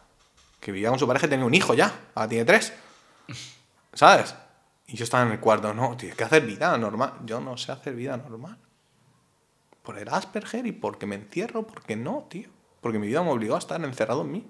Entonces yo, y eso es bronca, broncas. Y lo pasaba muy mal. Entonces conseguí denunciar a, a mi padre. eh, y una noche, ya con mi hermana había discutido tanto, la, la amaba. Y la sigo amando. Me fui de su casa. Sin decirle nada. Cogí mis cosas, otra vez en la bolsa. Y me fui a la calle otra vez. A casa de Kiran, que era un, bueno, sigue siendo un muy buen amigo mío. Y estuve ahí como pude, tal, tal. Y mi padre accedió a que a cambio de yo retirar la denuncia, venir a cuidarme a Barcelona. Entonces vino con su pareja a Barcelona, obligados. Eso fue. Porque yo mi padre lo seguía queriendo igual. Claro, yo mi padre era como. Yo de verdad, el amor que tenía por mi padre era unos niveles de locura. Yo hubiera dado mi vida por mi padre 20 veces seguidas. O sea, sin dudarlo. Pues seguía queriendo a mi padre después de todo eso, la amaba. Esa mujer maltrataba a mi padre. O sea, estábamos comiendo y le tiraba migas de pan a la cara, hermano. Y yo metía, yo, ¿qué haces? Eh, déjala. Y le metía, "Eh, es que eres un mierda. Y le tiraba migas de pan. Y mi padre le mantenía a ella. Todo muy surrealista. Entonces estuve dos años viviendo con mi padre hasta que me saqué mi primer título de grado medio, ¿vale? Que era el técnico de ayuda a personas en situación de dependencia. Y entonces se volvió a ir. Porque ya no podía denunciarle. Porque ya tenía unos estudios y ya había trabajado una vez. Es cosa tuya. Entonces ya no podía denunciarle según la ley. Y a partir de ahí, pues no supe nada de él hasta hace un año que me llamó la que era su novia en aquel entonces, que mi padre se estaba muriendo. Le dije, pues que se muera. Y colgué. Y no sé nada más de él. Joder. Así fue. Y a partir de ahí, pa, pa, pa, pa, pa, construyendo mi vida. ¿Sí? Buena historia. Una- eso- claro, ahí me quedo en los 23, ¿sabes? A partir de ahí, ¿sabes? 23, 24. Y fue cuando terminé eso.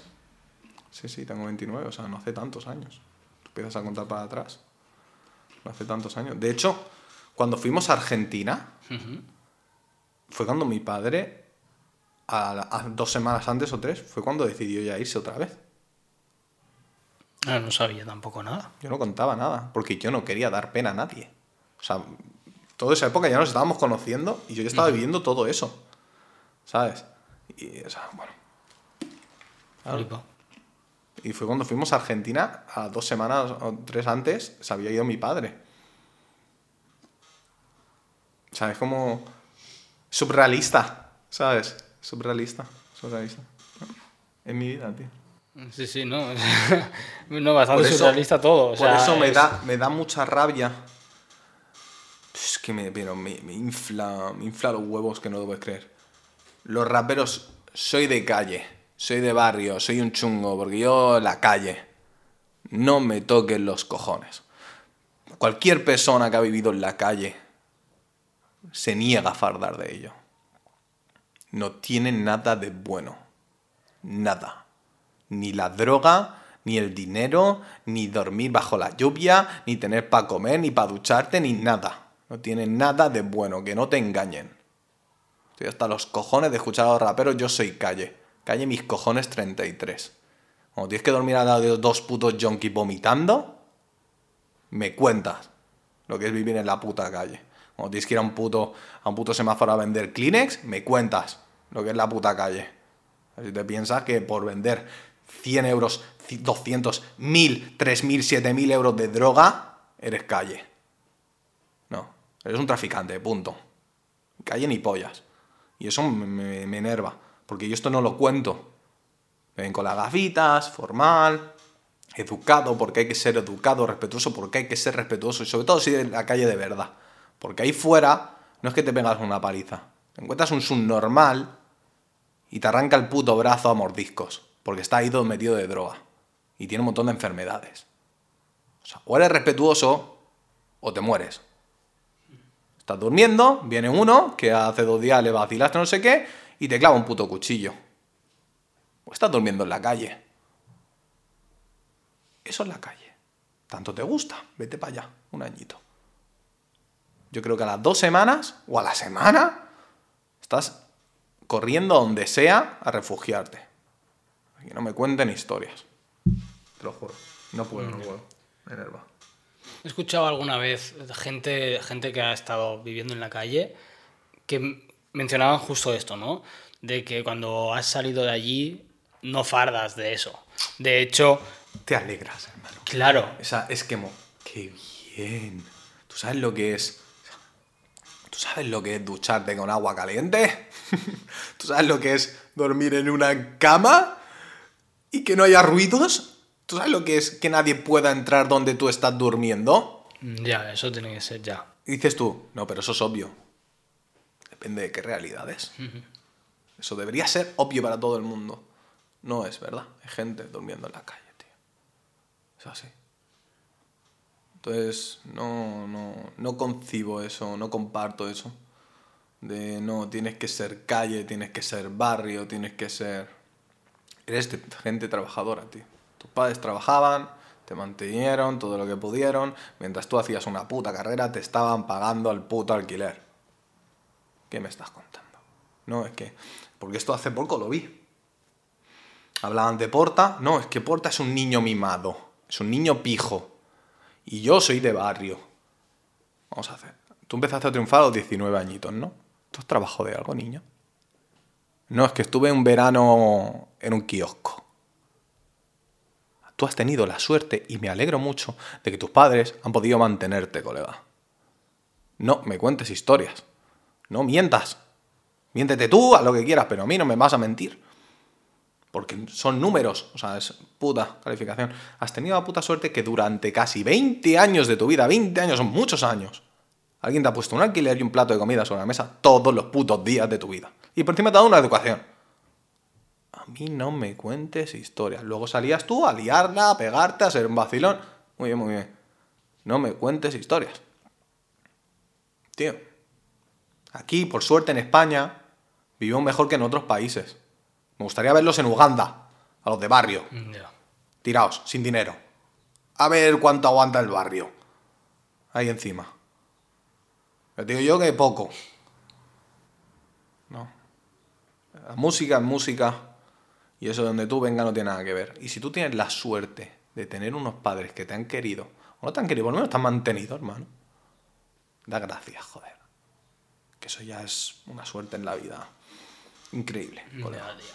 De chavales en orfanatos, sin familia. ¿Sabes? Es que no. Yo eso nunca lo he entendido. Y como dices, Porta es un- un- una persona que han criticado mucho con eso. Es que el estudio se lo pagaron los padres, no sé qué. Mi primer disco me lo pagó mi madre. Primero, no sabes su historia. Sí. Porque tú no sabes si él ha trabajado o de dónde ha salido. Que de hecho él trabajó. Sí. O sea, yo Sí, sí, no sí, sé, lo él sé. trabajó. Que los padres puedan o no eh, poner algo de pasta. Coño, pues son tus ¡Qué padres, ya han podido, hermano! pues de puta Alegría. madre. Ole Claro, tú, yo- hermano. claro, ¿Y te crees lo que el estudio te va, a hacer, te va a hacer bueno? Ir a un estudio bueno te va a hacer bueno. ¿Cuánta gente has visto tú grabar el e-buque? Fue a millones. ¿Cuántos han triunfado? Por nada, con esta mano los cuento. Claro. ¿Qué coño me estás contando, tío? No, no es verdad. No es verdad. Has tenido la suerte de tener unos padres que tal. Joder, da gracias, tío. Ojalá yo. Es que, no, el el niño mimado. Yo quiero ser niño mimado. Claro, ponme para atrás, tío. por favor. Sí. Yo, ponme con 14 y con unos padres que me puedan mantener. Tío, ¿dónde firmo? ¿Dónde firmo para poder estudiar una carrera, para poder hacer lo que me apetezca, para poder hacer mi carrera? ¿Dónde coño firmo? Claro, tío. No me cuentes historias. nunca, nunca he entendido esa idea. Joder, a mí tengo, he tenido la suerte de que mis padres son padres trabajadores. Mi padre se pasa un montón de horas trabajando, mi madre épocas en las que trabajaba y ot- otras épocas en las que no. Y cuando yo era pequeño quería ser dibujante de manga y me apuntaron a un curso de manga que les costaba un dinero. Cuando quise Venga, estudiar venga, para sonido- ayudar a niños. sus- sus Claro, me ayudaron. Cuando monté el estudio, yo trabajé, estuve de vigilante de seguridad, pero también me ayudaron, por supuesto. Y me han ayudado toda la vida y me Y siguen te, te ayudando. seguirán ayudando. O sea que... Y ole tú, hermano. claro, y es ole como- tú, qué bien, qué alegría, qué suerte, qué Claro. bendición. Por eso no entiendo eso de... Qué bendición. A mí que me ayuda mi de- hermana del Reino Unido. ¿Cuántas veces me ha tenido que mandar dinero a la pobre? Yo a esa mujer, no sé, le deberé 10.000 euros en total. Me ha regalado un coche. Porque no tenía vehículo. Me ha regalado un puto coche.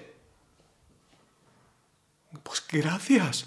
No, es que eres un niño mimado. Mira, tío, a mí si yo ganara 100.000 euros al mes, yo no necesito que nadie me dé dinerito. ¿Sabes? O, mira, 3.000 euros al menos, digo 100.000, 3.000 euros al menos y tengo que nadie me dé dinerito. ¿Sabes? Les puedo yo ayudar a ellos. Vive con 200. Ah, a lo mejor sí que ya no es niño mimado, ¿sabes? Que te pongan un plato sobre la mesa no es un niño mimado, tío.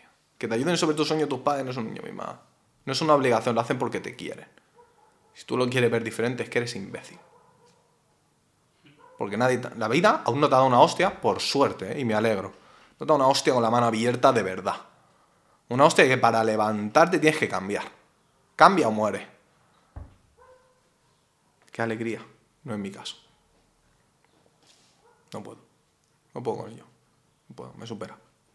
Me supera, tío. Me supera. Vale, ok, hemos hecho aquí una pequeña pausa, así inesperada.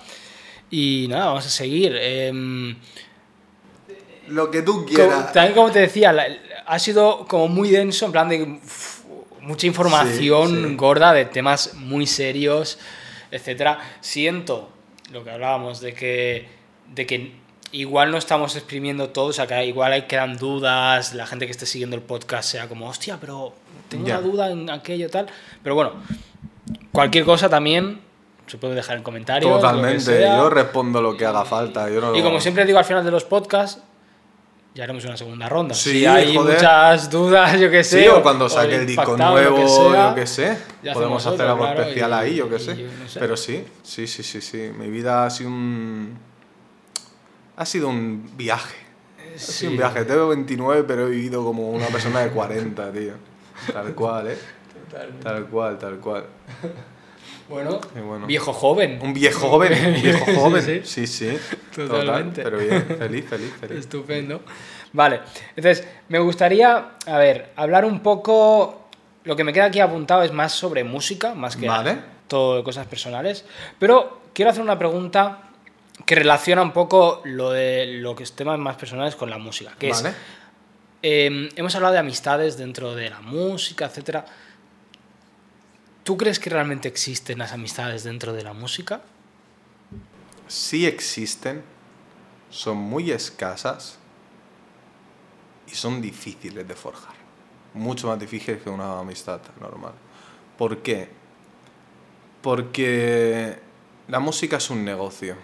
Me guste o no, la música es un negocio. Está para bien, para mal, para lo que sea. Eh, entonces, cuando es un negocio y la gente va a trabajar con su propia empresa, que son ellos mismos, tienen que relacionarse con empresas de su nivel. ¿Vale? ¿Entendemos eso? Si una empresa que genera 100 euros, relaciono con empresas de 100 euros. Y si genero un millón, quiero relacionarme con gente que genera un millón o más para seguir creciendo. ¿Cómo forjas una amistad si te ven como una empresa inferior? Si una empresa genera 100 euros y tú eres una empresa que genera un millón. ¿Cómo me tratas como una persona si ahora mismo estás interactuando como una empresa? Eso es complicado, muy complicado. Luego está el factor humano, que lo que hacemos es arte, no solo negocio. Eh, pero es complicado porque también está el ego. Salimos de un concierto, ¿a quién le piden más fotos? ¿Sabes? Estás ahí y están, pues todo pasado. Hay cientos de personas pidiendo fotos a mis amigos. Y no a mí. Yo tranquilo, a mí me parece estupendo, maravilloso. Vale, esa gente que no son mis amigos, que al final terminan siendo eso lo están viendo. Esa persona con quién le interesa hablar. ¿Conmigo? Que no le está pidiendo nadie una foto, o al que le están pidiendo 30.000 fotos. Al que le están pidiendo 30.000 fotos, y es lógico. Mm. Entonces, ¿con quién puede llegar a formar una amistad? Con quien hable. Sí.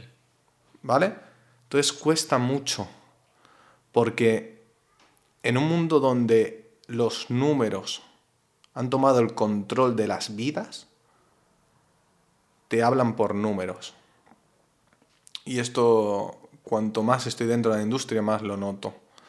Ese respeto que yo conocí con nueve años de esta cultura, eh, se ha difuminado muchísimo, muchísimo por esos números, por esos, eso que sabes hacer, eso, muchísimo. Y eso tiene su parte buena, su parte mala. Parte buena, que entonces hay más industria que antes, con lo cual más personas pueden vivir de ello. Y la parte mala, que es esa pureza que a mí me enamoró, está más disuelta. Y entonces es muy complicado, mucho mucho, mucho, mucho, porque la gente que va a ver conciertos va a disfrutar, la gente que va a dar conciertos va a trabajar. Fin, te lo puedes pasar mejor, te lo puedes pasar peor, pero yo he hecho conciertos en la gira de Zetapu y Zetapu también, donde eh, estábamos enfermos. Sobre todo Zetapu. Enfermos de, ingresar en un hospital, ¿eh? O sea, y yo trabajo en eso, sé lo que hablo y no estoy disfrutando, o sea, estoy disfrutando de lo increíble, de la gente, de maravilloso, pero dentro de mí tengo ganas de vomitar. Y estoy pa, pa, pa, pa, pa, pa, pa. Yo estoy trabajando. A última, a última instancia estoy trabajando.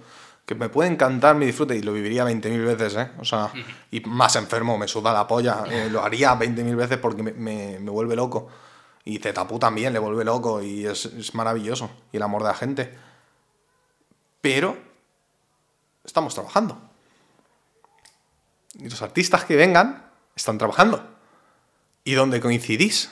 Normalmente, en estudios o en conciertos. Estamos trabajando. Es difícil sacar eso de ahí a una amistad. ¿Sabes? Entonces, bueno, mm, si ya es complicado un trabajo normal, donde os importa una mierda los números, si yo tengo más seguidores que tú, ta, ta, ta, ta, ta, ta, pues imagínate en una donde yo. Oye, pues dime tu Instagram. Uy. Este. Este. Este tiene 3.000 solo. Este. Yo es que tengo 140.000. Yo me voy a hablar con ese, que tiene medio millón. Y es comprensible, tío. Entonces es complicado. Por eso, cuando tú tienes un trabajo normal, tu vida personal, como en mi caso, no está desarrollada, que no es estable, y solo tienes la música, no tienes amigos. No puedes permitirte tener amigos. Porque tú trabajas solucionas tus problemas, que es un puto caos, y haces música. O sea, trabajas en general y solucionas cosas. Es lo único que vas a hacer. Trabajas por pagar esto, por tu sueño, y luego luchar por la vida. No te da tiempo a, me voy a tomar alguna tarde a no sé dónde. Yo esa tarde tengo que hacer siete cosas. Siete cosas de verdad. No tengo tiempo físico. Ahora empiezo a tener un poco más de tiempo físico porque ya consigo optimizar mucho más dentro de mí muchos problemas y solucionarlos. Pero bajo las dificultades que yo tengo. No, no, no. No. No. Eh, eso tenías amigos cuando tenías 16 cuando no importaban esos números. Tú rapeabas y el delante y juntabas y todo, todo, todo, todo, Yo dejé de tener esos amigos cuando saqué el primer disco, con 14 años. Todo el mundo que rapeaba en mi barrio le caía mal. A nadie le caía bien. ¿Por qué? Porque yo tenía un disco. Importaba una mierda como yo me sintiera. Da igual como yo lo que yo hiciera. Porque yo era un niño mimado de mamá que he podido pagarme un disco. Claro, con 14 años que me lo pagó mi madre, sí. Ya, claro. Y con 16 que me lo pagó mi madre, sí, claro. Se ha jodido. Gracias, mamá. Te has dejado 400 euros en mí. Ahora, viste con un puto chándal de mierda, ¿eh? Esos van con las putas Nike de puta madre. Y yo con las bambas del mercadillo. Ah, bueno. Claro, aquí todo... ¿Eh? Sostiene una puta moto trucada, mmm, todo guapa, y yo voy caminando. Ah, cada uno. Ya, cada uno invierte en lo que le interesa, claro. Ah, yo pedía dinero para la música. Yo no quería regalo, yo quería dinero para la música. Así que tenía dinero para la música. De mis padres. Entonces, pues, es complicadísimo, tío. Muy complicado. Se puede conseguir, ¿eh? pero el ego, el ego mata a las personas. El ego y el interés. Sí, pero el interés, si es bueno, tío, es perfecto. O sea, yo, por ejemplo, yo tengo interés en Zetapu porque me voy de gira con él y me ayuda a aprender y es un maestro para mí. Es interés. Y él está interesado que yo vaya con él porque soy muy buena persona, soy bueno en el escenario, ta, ta, ta, ta, ta. Vale. Es interés. Fin, ¿eh? Pero interés puro, de corazón. El interés no es malo. El interés malo. Yo me quiero ir con Z, para avisarlo, para no sé qué. Hermano, ¿qué coño estás diciendo? No. Z es mi amigo. Y luego de interés en hacer no sé qué. Estupendo. Pero es mi amigo. ¿Sabes? Primero mi amigo. Entonces es interés sano. No hay ningún problema. ¿Sabes? Pero hay que saber controlarte. ¿Sabes? Eso esas ganas de, ser yo el protagonista en algunas situaciones. Nunca vas a ser protagonista en todas las situaciones de tu vida, es imposible. ¿Sabes? Eh, el saber cuál es tu posición en cada momento. Y lidiar con tu puto ego, que es tu puta persona y aquí nadie influye en nada. Eso, eso es lo complicado. Tu puto ego. El interés sí no está mal. Pasa que si tu egoísmo y tu ego supera ese interés puro, mala persona, tío. Hmm, yo solo veo un poco... El fin es el mismo, pero lo veo de una manera un poco diferente. En mi, caso, por ejemplo, sí que he tenido amigos que he considerado amigos y que luego me he dado cuenta que estaban por interés. ¿Por qué? Porque pueden sacar o grabar gratis en el estudio, o gratis, gratis o, o, menos, o simplemente llevarnos bien y intentar pues, lo que sea, ¿no? Sí. O venirse conmigo a conciertos y que pues presente a no pues sé cuánta peña he presentado yo a, raperos famosos. Te, te, te, vuelves loco. Te vuelves loco. Yo llevaba a todos mis amigos a conocer a Zetabu, al otro, al de la moto y a Mengano. Te vuelves loco. Pero es que yo no lo hacía. Por nada. Yo lo hacía porque a mi amigo le hacía ilusión. Luego esa persona era mala. Ese interés era malo, se fue de mi vida. Y tal como entró, desapareció de mi vida y de todas las personas que le presenté. Porque al final quien termina pasando mucho tiempo conmigo, termina sabiendo cómo soy. Y yo no tengo maldad. puedo ser muy hijo de la gran puta. Porque la vida me ha hecho muy duro. Pero no tengo maldad porque esa dureza viene con mucho dolor. Entonces sé lo que duele que un amigo te deje de hablar. Solo que te deja hablar, ¿eh? que no te haga nada, que te deja hablar. A mí eso me mata, yo me enamoro de las personas. Yo quiero a mis amigos. Yo a mis amigos los miro a cara y digo, te quiero, hermano, pero te quiero de verdad. De te quiero. Entonces sé lo que duele, entonces no lo hago. Porque yo lo he sufrido. Y aunque me cuesta entender lo que tú sientes, como yo lo he sufrido, yo ya sé lo que se siente. Entonces, solo tengo que aplicarlo. Uno más uno. Pero cuesta mucho que la gente entienda eh, lo que vale una amistad, lo que vale la lealtad, la sinceridad. A mí me han dicho en mi puta cara esta canción es una puta mierda. Un amigo. Pero eso está bien. Y yo le he dicho, Depende de cómo esté digo, dicho. guau, ¿por qué? Por esto. Ah, vale. Ah, gracias. Mi ego por dentro me cago en mi puta vida. Cuando es una puta mierda con todos los que has trabajado, me cago en Dios. Sí, sí, mi ego volviéndose loco. Gracias, amigo. Controla tu puto ego, tío. A mí que, ¿sabes? Tiene No, eso es bueno porque si, no te, si a todo te dicen que todo está bien, Sí, no sí. mejoras. Yo, he Si tenido, te- yo he tenido de esos. pff, Claro, no, eres la polla, eres la polla, eres la polla, eres la polla, la polla. Los he tenido a. vamos. No. A mansalva, ¿no? No, no, yo cuando, cuando le mando algo a algún amigo cercano, le digo, por favor, dime lo que opines, tío. O sea, y si está feo, dímelo, porque es que así puedo mejorarlo, si no, no me entero de que Claro. necesito otra visión de, de Claro, porque yo a lo mejor desde, desde mi punto de vista no consigo verlo. Claro. ¿Sabes? Y eso es igual en cualquier parte de mi vida. Yo me puedo cabrear mucho con un amigo porque me ha dicho algo que me molesta en mi vida. ¡oh! Pero en última instancia, ¿sabes? Ese primer cabreo de lo que me ha dicho me duele. Pero no me lo has dicho mala, me lo has dicho porque tss, espabila. Tío, te quiero. Gracias. Muchas gracias. Porque hay que tener los cojones bien puestos para confiar en mí, de perder mi amistad, de decirme algo bueno para mí. No todo el mundo está dispuesto a oír eso, ¿eh? No todo el mundo está dispuesto a oír cosas malas de uno mismo y asumir que se equivocó.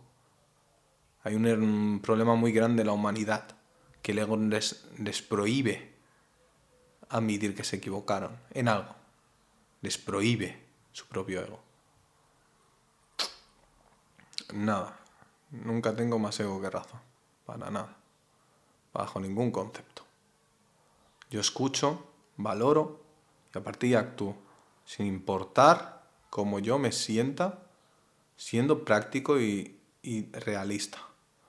Si yo me gasto 200 euros en ropa cada puto mes y no llego a final de mes y viene un colega y dice "Es que estás desperdiciando tu puto dinero y yo me cabreo, es mi culpa, no suya, ¿eh?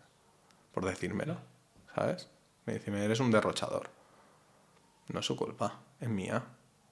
Por enfadarte con un amigo te está diciendo la puta verdad. Ya está. O, tío, mm, estás muy gordo, de salud vas a ir mal, hermano. Cuídate. Cuídate porque al final eso te puede traer enfermedades o lo que sea. ¿Tiene nada de malo? No, todo lo contrario, tío. Luego puedo hacerle caso, ¿no? Eso es puta, puta vida. Tú cómo puedo estar yo, si quiero estar gordo, delgado, no. Eso es mi puta decisión y si no te gusta te vas. Pero que me lo digas, una vez tampoco seas pesado, no, no toques los huevos, pero que me lo digas es porque me quieres. Yo cuando veo a un amigo fumar, yo cada vez que veo fumar te digo, bro, ¿por qué no lo dejas? Tío. El tabaco. Y me dice, no, porque tal, porque tal, vale. Le puede molestar, ¿eh? Que se lo diga. Pero es que, que si no se lo digo es que no soy amigo. Entonces, cuesta mucho encontrar esas amistades. Por las barreras que tenemos. Esas amistades no las tenías cuando era... Esas barreras no las tenías cuando eras pequeño. ¿Cuánto tardabas en hacerte amigo cuando eras un niño pequeño? Nada, no costaba nada. No costaba nada. ¿Cuánto tardas de hacerte amigo de un perro? Nada. yo, yo solo verlo ya. No, no, ¿por qué? Porque el perro no te está juzgando. El perro, si le haces algo malo, te ladra. Y si le haces algo bueno, te lame. Ya. Ya está. ¿Sabes? Y si pega golpe y ve que no le gusta pegar golpe, estará así y te lo dirá. De alguna manera, como él pueda. Siendo sincero. Entonces, ¿qué diferencia hay entre que tú y yo seamos amigos? nuestras vivencias malas pasadas, nuestro ego, nuestra capacidad de, querer ser personales, eh, la capacidad de querer ser los primeros, eh, es lo único que va a frenar que tú y cualquier persona podáis ser amigos. La gente ya no se mira a los ojos, tío. No pueden, son incapaces de ser sinceros con ellos mismos y con alrededor. Así que si quieres tener amigos de verdad, búscalo porque existen, pero te va a costar. Te va a costar, pero existen, existen, existen. Existen, existen. Hay buena gente para el mundo, por suerte. Yo pensaba que no, pensaba que no, ¿eh? pero sí. No, algunos, algunos hay, algunos hay. Yo mi círculo es muy pequeño, pero, pero los considero buenos. Cada vez más pequeño, también es cierto. Pero bueno, es lo que hay. Porque hay una cosa que sucede, tío, y lo veo así. Eh, la gente cuando hace algo por ti cree que le tiene que venir de vuelta. Y eso no funciona así. Y eso me pasa a mí también, me pasó durante muchos años. No, yo hago lo que yo quiera hacer y eso repercutirá lo que tenga que repercutir. Cuando llevas unos años de amistad con alguien, llevas haciendo varias cosas, esperas que también la otra persona, no esperes, pueda hacerlo o no. Y si no lo hace, a lo mejor no quieres tenerlo en tu vida y está bien. Pero no esperes nunca que otra persona haga algo por ti. Si vas a hacer algo esperando que la otra persona haga algo por ti, no lo estás haciendo de corazón. Y si no lo estás haciendo de corazón, mejor no lo hagas. Aunque le ayudes, no lo hagas. Pasa. Céntrate en ti. Y cuando te apetezca hacer algo de corazón, hazlo. ¿Sabes? Yo por eso, yo no regalo nada en cumpleaños. Ni en Navidad, no me gusta. Lo detesto. Porque es una imposición cambio, yo un día llego, le digo a un amigo, mira, te, te, he comprado esto, que lo vi el otro día y sé que te gustaría. ¿Qué diferencia hay? La diferencia está aquí. La diferencia está aquí de que yo quería, porque me nacía. Y no estoy esperando que hagas lo mismo, tú no tienes por qué hacer nada. La gente te regala, ¿cuántas veces has oído? Menos yo lo escucho mucho, regalan cumpleaños que si no cuando sea el tuyo no te regalarán. Pues que no me regalen. Colega, a mí con que me digan felicidades, hermano, te quiero, yo soy feliz. Yo de hecho prefiero que no me regalen.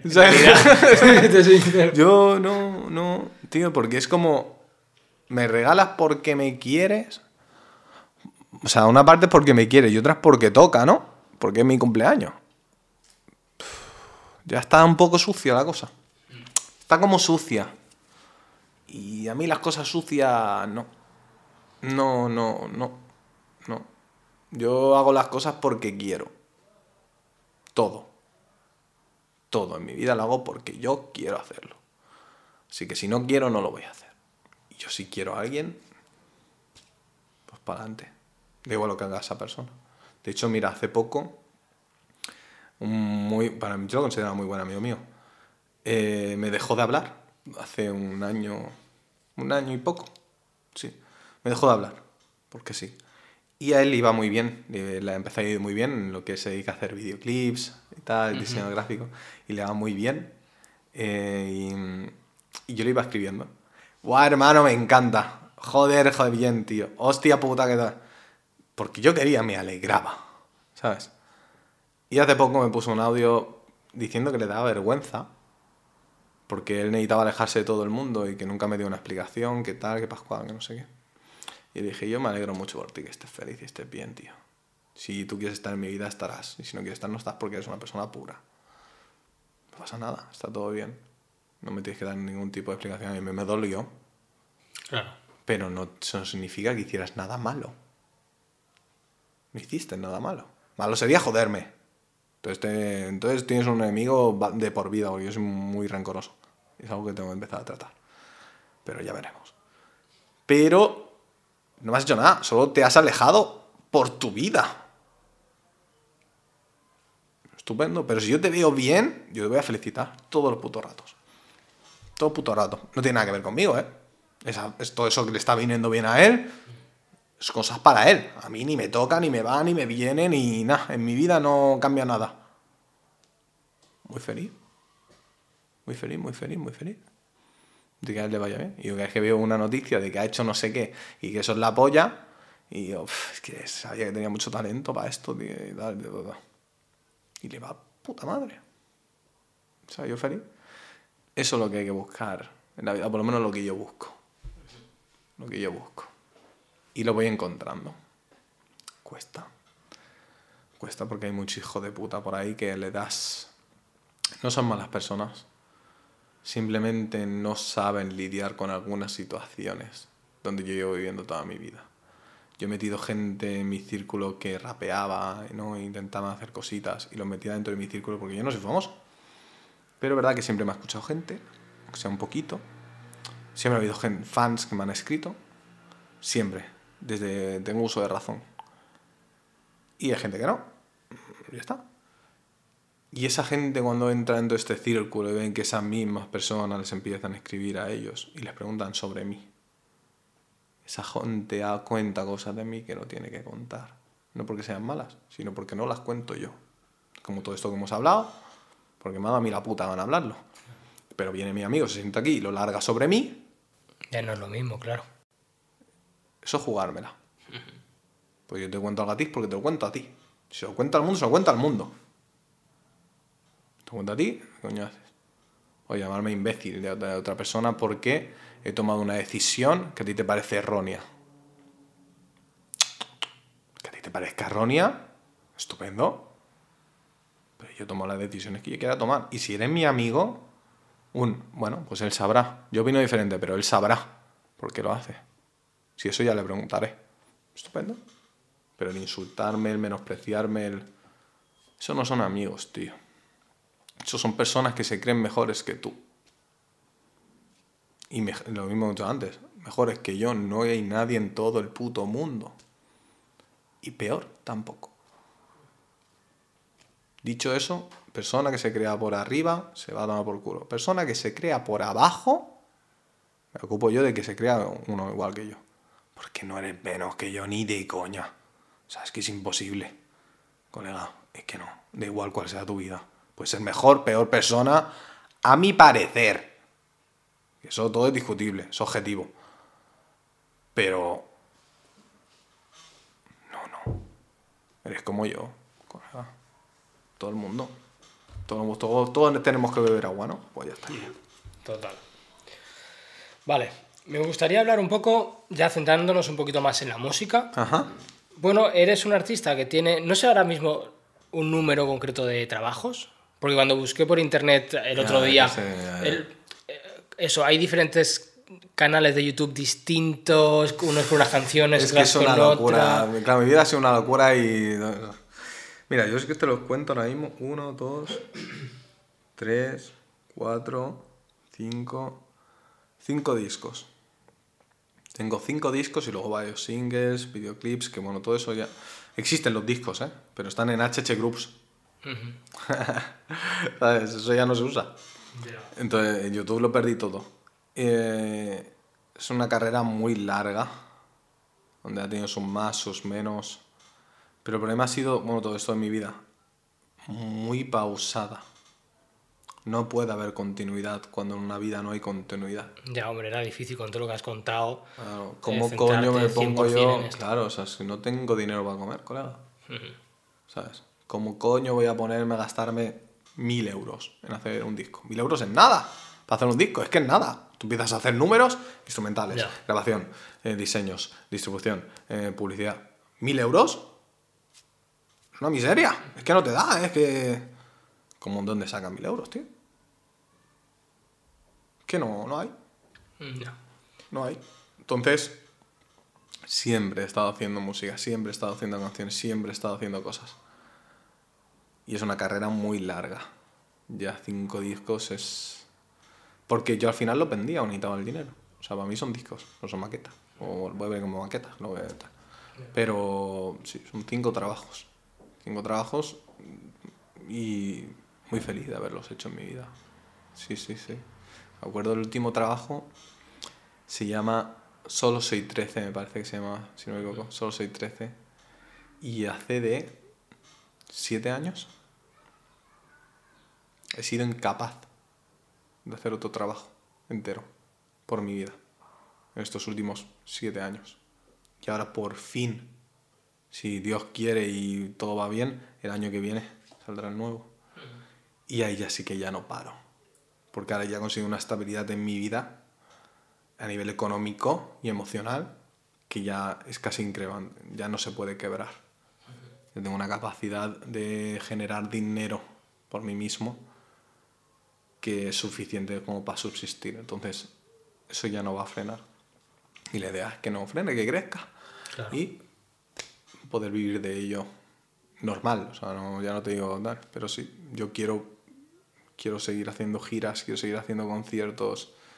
O sea, mi primera gira la hice con 15 años, tío. De corista, de un grupo que se llamaba Eclipse.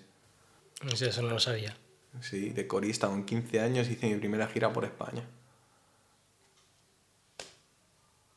Entonces, en realidad, has hecho entonces de corista muchas veces. Porque con esto de Eclipse, luego has sido corista de Eddie, que no, no creo que no fueron muchos conciertos, pero bueno, fuimos a Argentina juntos. Y antes de Eddie hubo más gente. ¿Más gente todavía? Sí, también hice una vez de corista al Yausi, que necesitaba un corista, no me acuerdo. Eh, ¿Con quién más hicimos ensayos? No llegó a ser. Hubo un grupo también que necesitaban un corista y al final no hicimos ningún concierto porque no les salió. Eh, en total yo creo que de cinco o cuatro artistas he hecho de coros. He hecho los coristas. Porque te digo, nunca me ha importado estar en segunda posición. Yo soy una persona que reclama la primera. Por eso trabajo duro. Pero por un amigo. Vamos, y que es experiencia, son vivencias. Y que me lo paso en grande. Yo en el escenario, hermano, me lo vuelvo loco. Yo voy corriendo de un lado para otro, me pongo a dar brincos, tal, pa, pa, pa. Yo no me puedo contener. Es que no puedo, no puedo, no puedo. Bueno, tú me has visto, es que no puedo, no paro. Y me sale solo. sale solo. Es el único momento en la faz de la tierra donde soy libre de verdad. No hay ninguna limitación de nada. Hago lo que me da la gana por donde yo quiero. ¿Sabes? Estoy tan tranquilo cuando voy a salir un escenario que no se lo cree nadie. O sea, todo el mundo me pongo nervioso. Yo no, tío. Yo me pongo feliz. Pero feliz de una manera es como, ah, toma, una hora de libertad, de vida, por fin. Y me vuelvo loco. Y salgo así. Ya está. Sí, sí, de principio a fin. Así que, increíble. De hecho, con Z hacíamos conciertos de dos horas y media. Terminábamos y digo, ha sido poco, ¿no? y Z así. Y yo, sí, pero, podemos hacer dos horas más, ¿no? o sea, yo por mí haría conciertos de cinco horas. Ya ves. O seis. O sea, yo pasaría el día eso. Oye, escúchame, ahora que has vivido esto del Z, eh, ¿cómo surge? ¿Cómo surge el ser corista de un artista? Como Z-Pu. Claro. Primero surge de una gran amistad. Yo a Zetapu lo conocí grabando mi. Bueno, cuando te conocí a ti, grabando el buque en un trabajo. Y a partir de ahí empezamos a ser amigos, sin más. Vivíamos cerca y pues quedábamos para salir de fiesta, para jugar a póker, para echar unas plays, tal.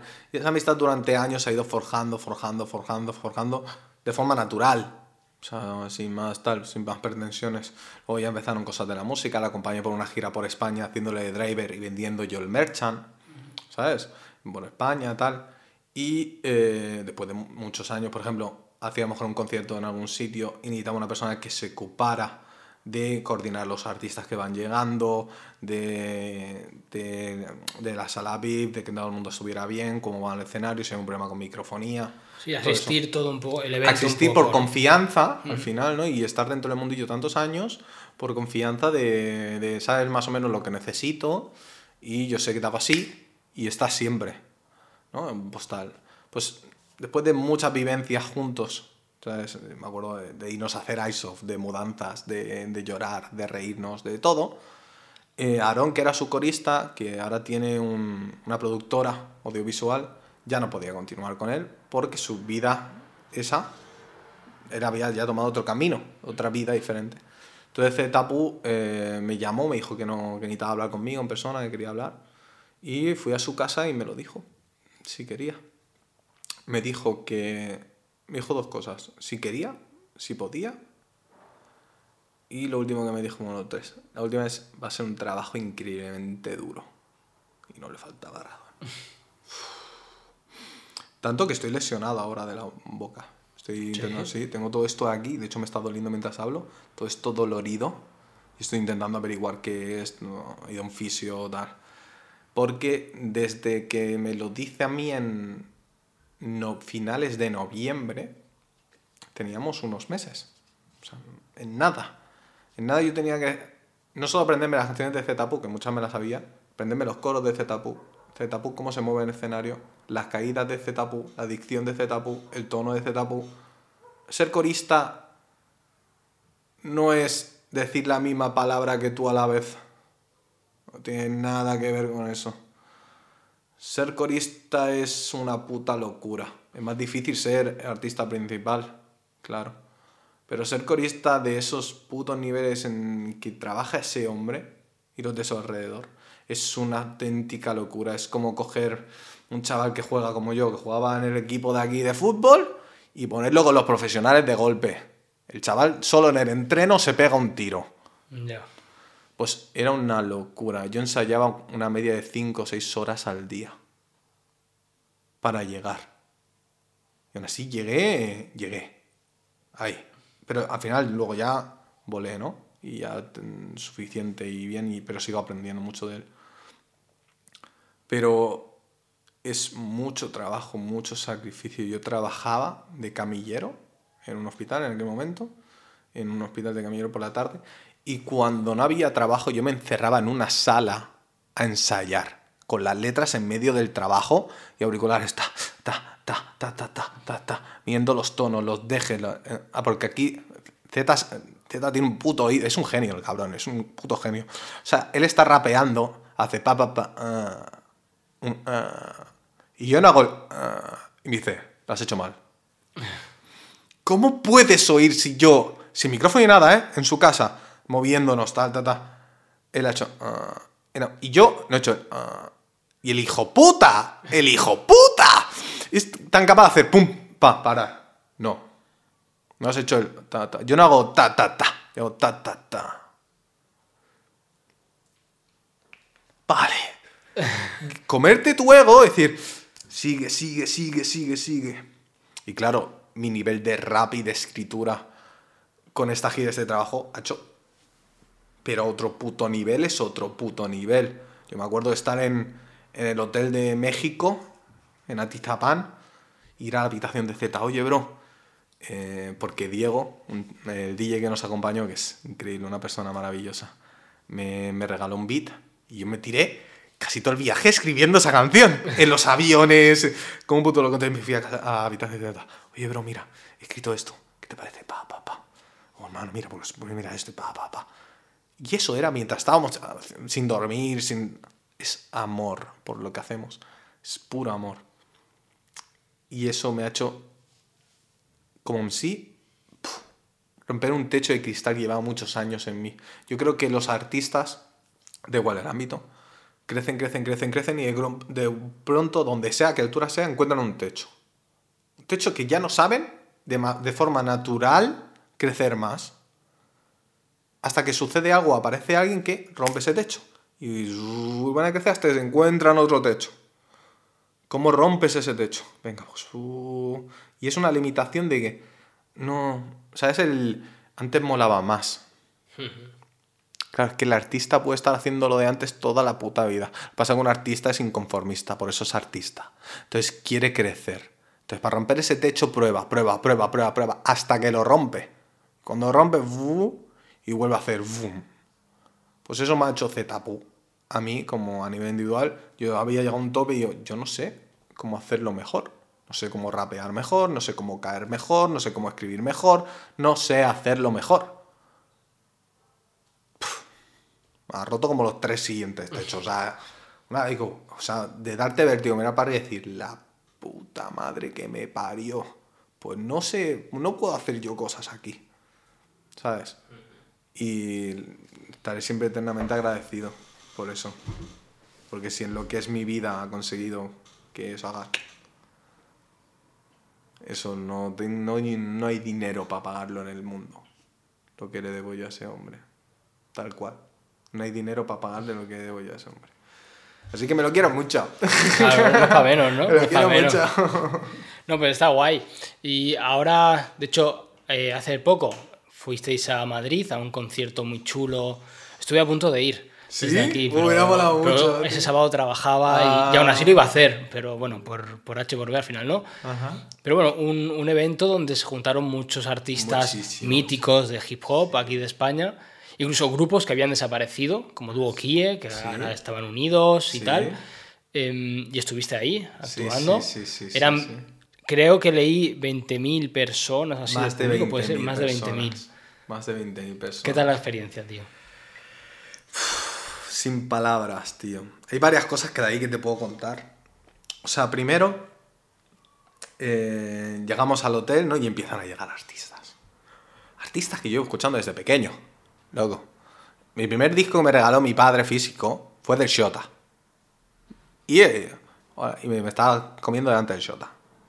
Hostia. O sea, el pensamiento de. Y iban llegando artistas, pum, pum, eh, eh, Blake, el Natch, el no sé qué, los de Duo Kie. Yo a Locus sí que la había visto muchas veces, ya habíamos hablado mucho, pero Nervioso no. Conocía Nervioso, tal. Y dices tú, wow, wow, wow, wow, wow, espera, espera, espera, espera, espera. Espera. Esto fue. Yo estaba en la habitación de hotel que habíamos subido a dejar las cosas antes de tal. ¿no? Y dice, tampoco había ido a grabar un videoclip rápido que tenía que grabar, tal. Yo estaba ahí. Y yo, espera, espera. ¿Qué coño hago yo Vamos aquí? a ser conscientes de lo que está sucediendo en tu vida ahora mismo. Acabas de volver de una gira por Latinoamérica de seis países durante un mes y medio. Y ahora te encuentras que ahora en- eh, acabas de comer, comimos todos, ¿no? En una mesa donde estaba el uno de los mayores artistas de graffiti, que es el Suso 33, que me flipa lo que hace. Estaba hablando con él tan tranquilo, Frank T, eh, Natch, eh, Rapsus, eh, Nervioso, los de, bueno, los dos de Duo Guie. Peña que, que tú llevas escuchando mucho, el Chojín. No, el Chojín no está en la comida, perdón. Y yo, a ver, tú de pequeño, tú de pequeño, tú querías convertirte en esto. En esto que te estás convirtiendo.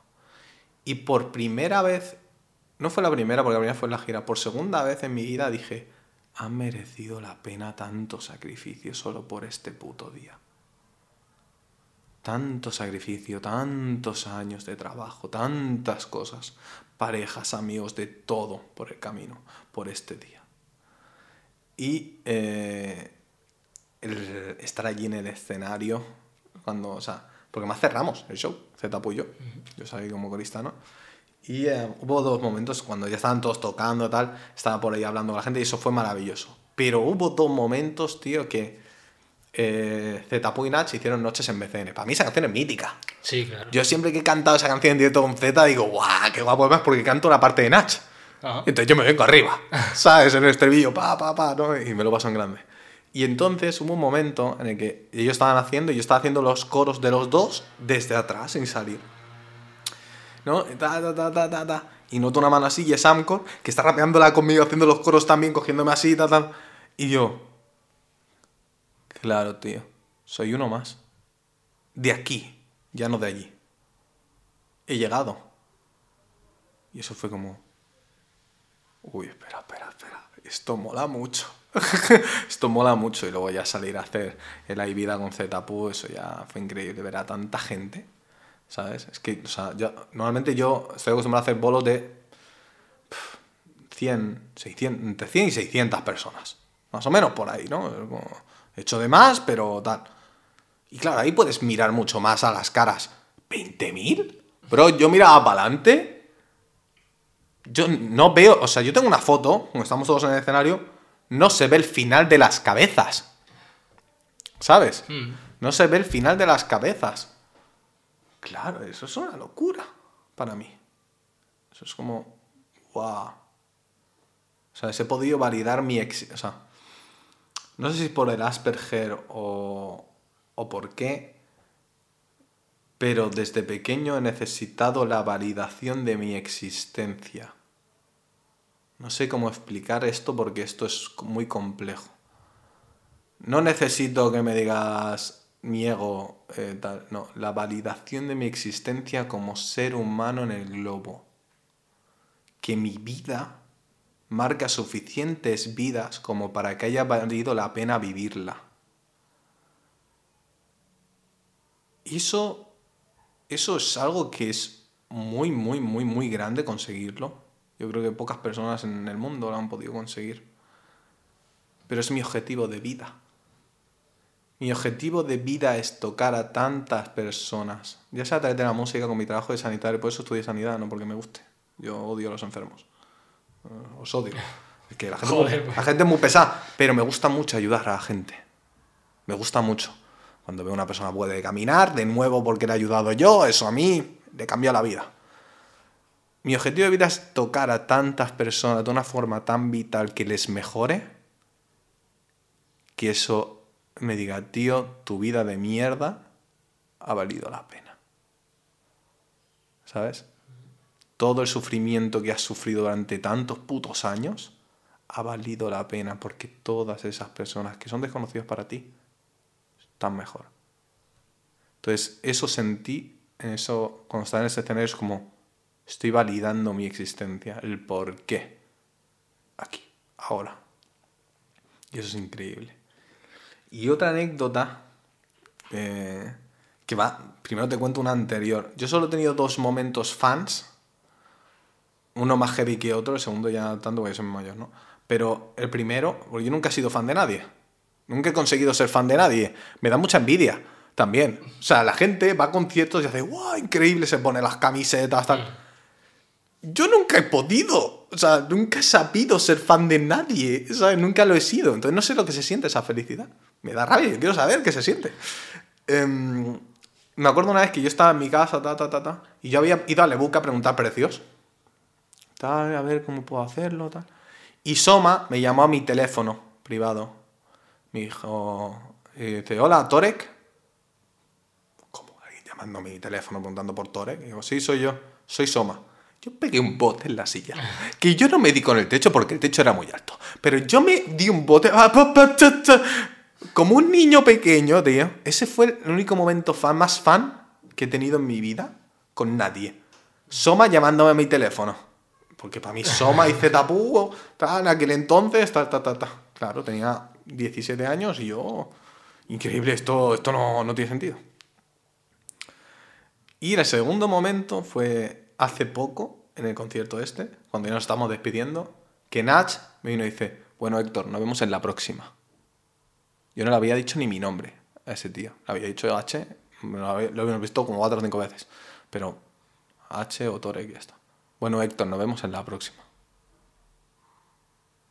Para mí fue como... Espera, espera, espera, espera, espera. ¿Héctor? O sea, son- fui consciente por un segundo de quien tú te has criado escuchando y, te ha ayudado mucho. Te está llamando por tu nombre de igual a igual. Dije, a lo mejor tantos sacrificios sí vale la pena llegar a esto. Y son dos momentos fans, porque eso es fan al final, eso no, yo lo veo como algo fan, que he sentido en mi vida. No sé si volver a sentir más. Porque yo no. Son los artistas que más he escuchado, son esos. En mi vida. No escucho Yankees, no escucho. Bueno, rap francés sí escucho, pero no me llamaría tanto la atención conocer a no sé quién. A Soprano, no. Bueno, el siguiente momento fan que sea cuando estés grabando la canción con uno de estos artistas. Bueno, sí, ¿no? sí. Ah, De hecho, de hecho. De hecho, cuando. Es que no quiero decir nada, no quiero decir nombres. claro, hay cosas que no se pueden. No puedo decir, es que no puede, quiero decir nombres puede. porque hasta que no sucedan no quiero. Igual que lo de la gira de Zetapu nadie se enteró con- hasta que no estaba casi en el avión. míos, prefiere no vender el, el oso antes de cazarlo. Pero hablando con un artista que le he pedido colaboración 20 veces, 30 veces en mi vida, 50 veces en mi vida. Y siempre ha sido que no, ¿eh? Ujú. Y me ha dicho, sí, vamos a hacer y un videoclip. Bailame morena, bailame. Entonces sí, yo cuando Ah, mira, hay un otro tercer. Hay otro tercer momento, tío. Ah, mira, van saliendo. Hay otro tercer momento que me hizo. No, no lo consideraría tan fan como lo otro, pero sí. La canción que hicimos con Eddie Porta. ¿vale? Yo cuando escuché la canción, claro, escuché mi voz, escuché la tuya, luego escuché la de Porta y dije yo. Claro, yo empecé a escribir porque Porta pegó el boom. Ah. Y es como. Rock and roll, lo hemos conseguido, ¿sabes? Pero yo era, estaba ahí en mi época destrozado. Pero fue como. ¿Sabes? Claro, hombre, tiene que hacer ilusión. joder. Ah, y me hizo mucha ilusión. Al final se veía la serie de MySpace desde mi casa. La serie de MySpace, hermano. O sea, estamos hablando Sí, sí, eso fue Claro. hace, uh, hace muchos años. muchos años. Mm, para mí fue como un... Uy, ya estamos haciendo cosas diferentes, cosas más grandes. Mm, ¿no? Un golpe de realidad de algo estás haciendo. Hasta ese momento estás haciendo rap, ¿vale? Pero ¿qué estás haciendo con, con ello, no? Increíble. Y hay una anécdota, tío, que, que en este viaje ha sucedido... Bueno, yo me he enamorado de muchas personas en este viaje. Esto ha sido de Lengua, que es el con quien viajamos allí. Increíble Diana, su mujer, increíble Diego, su hermano, el hermano de Lengua y DJ que fue con nosotros. Son tres personas que yo, no sé, tío, me parecen maravillosas. O sea, yo me mudaría a México solo por tenerlos cerca. O sea, me hasta qué punto. ¿Sabes? Y personas que he ido conociendo. Y eh, hay dos personas, tío. eh, te voy a contar. Ahora se me ha ido una, pero. un- y me ha vuelto otra, entonces te voy a contar esa. Hay una chica de Colombia que superó un cáncer un mes antes de que fuéramos. Esa chica, tío, fue eh, vernos y decirme, y me, me dijo tal cual, fue verte y quería abrazarte. tal. Y me dio una tortuguita, un pin, que llevó con ella en todas las quimios. Y lo tengo ahí en mi casa. Y fue precioso ver como una persona te agarró y te utilizó de escudo contra la vida. ¿Sabes? Alguien pudo agarrarte y utilizarte de escudo contra la vida. Eso es precioso. Y la otra anécdota, yo cuando saqué mi primer disco, ¿vale? Que era la época de HH Groups, Messenger, toda esa peña, eh, yo ya empecé a, a que gente de Latinoamérica me escuchara. Muy poquita, lógicamente, muy poco, hablamos de decenas, o sea, ni cientos, decenas. Y hubo una chica que se llama Ivonne, de México, ¿vale? Que siempre, con todo lo que ha pasado en mi vida, siempre me ha estado apoyando. Pero siempre es siempre, ¿vale? Y yo nunca pensé que le iba a conocer en persona. Y a mí tampoco. Y uff, que vaya a México a rapear. Pues, rézale a Dios lo que sepas. Ya, ya, algo que se ve Reza, como tal. imposible. Es como, es muy difícil, hermano, hacer algo así. Y la pude conocer.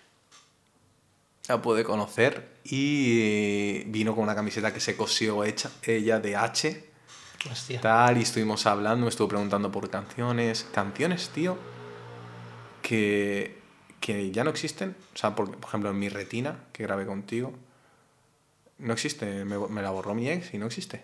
Esa canción no está en ningún lado. Y me preguntaba una y otra vez por canciones y por mi vida y hablando y tal. Y le dije, digo, yo no tengo dinero, pero si tú me pagas el billete, yo vengo a tu boda. Porque estaban con el novio ahí que están planeando casarse. Digo, yo vengo a tu boda. Yo, si tengo que dejar el trabajo, dejo el trabajo. Yo me voy a tu boda. O sea, personas que marcaron mi vida desde la otra punta del mundo mientras yo marcaba la suya. Eso es muy bestia. Y que la vida haya hecho de las suyas para poder conocernos. ¿Sabes? Y además, ella pudo estar en mi cumpleaños. Esa Claro, persona. cumpliste allí. Cumplí años el 20 de abril que tocamos en Ciudad de México. Qué casualidad. Encima del escenario. O sea, es como todo como. Mm. Es demasiada casualidad, es todo, tío. Que esa fecha no existía en la gira original. Pasa que se llenó y al final hicimos otra segunda fecha porque también se llenó la segunda. Y era sold out. Poder celebrar mi cumpleaños allí en Ciudad de México, rapeando, después de hacer justamente 11 años que mi padre me abandonó, porque ya 28, 18, o sea, 19, o sea, 10 años que salí de la calle. En 10 años he pasado a vivir en la calle a cantar delante de, no, de 600 personas en Ciudad de México celebrando mi cumpleaños. En 10 años. Dame 10 años más. Esa es la actitud, esa es la actitud. ¿Entiendes? Con 39 yo espero estar, no ser una gira mía sola, no. Mía y reventándolo. Porque yo no voy a parar, como un puto animal. No pienso parar, y más ahora. Que ya he conseguido la puta estabilidad económica. No pienso parar. O sea, quien quiere puede, tío. Quien quiere puede. Son, perdón, son momentos increíbles conocer a esas personas. Yo cuando vi a Ivonne, claro, yo sabía su cara perfectamente. Llevo desde Claro, que de redes desde los sociales. 14 años hablando, tío. Desde los 14 años, tengo 29. Claro que la conozco. Y a mí. Ivonne. Y yo, o sea, fui yo corriendo hacia ella. Ven aquí, abrazo, por favor. O sea, quiero una foto contigo, Ivonne. ¿Sabes?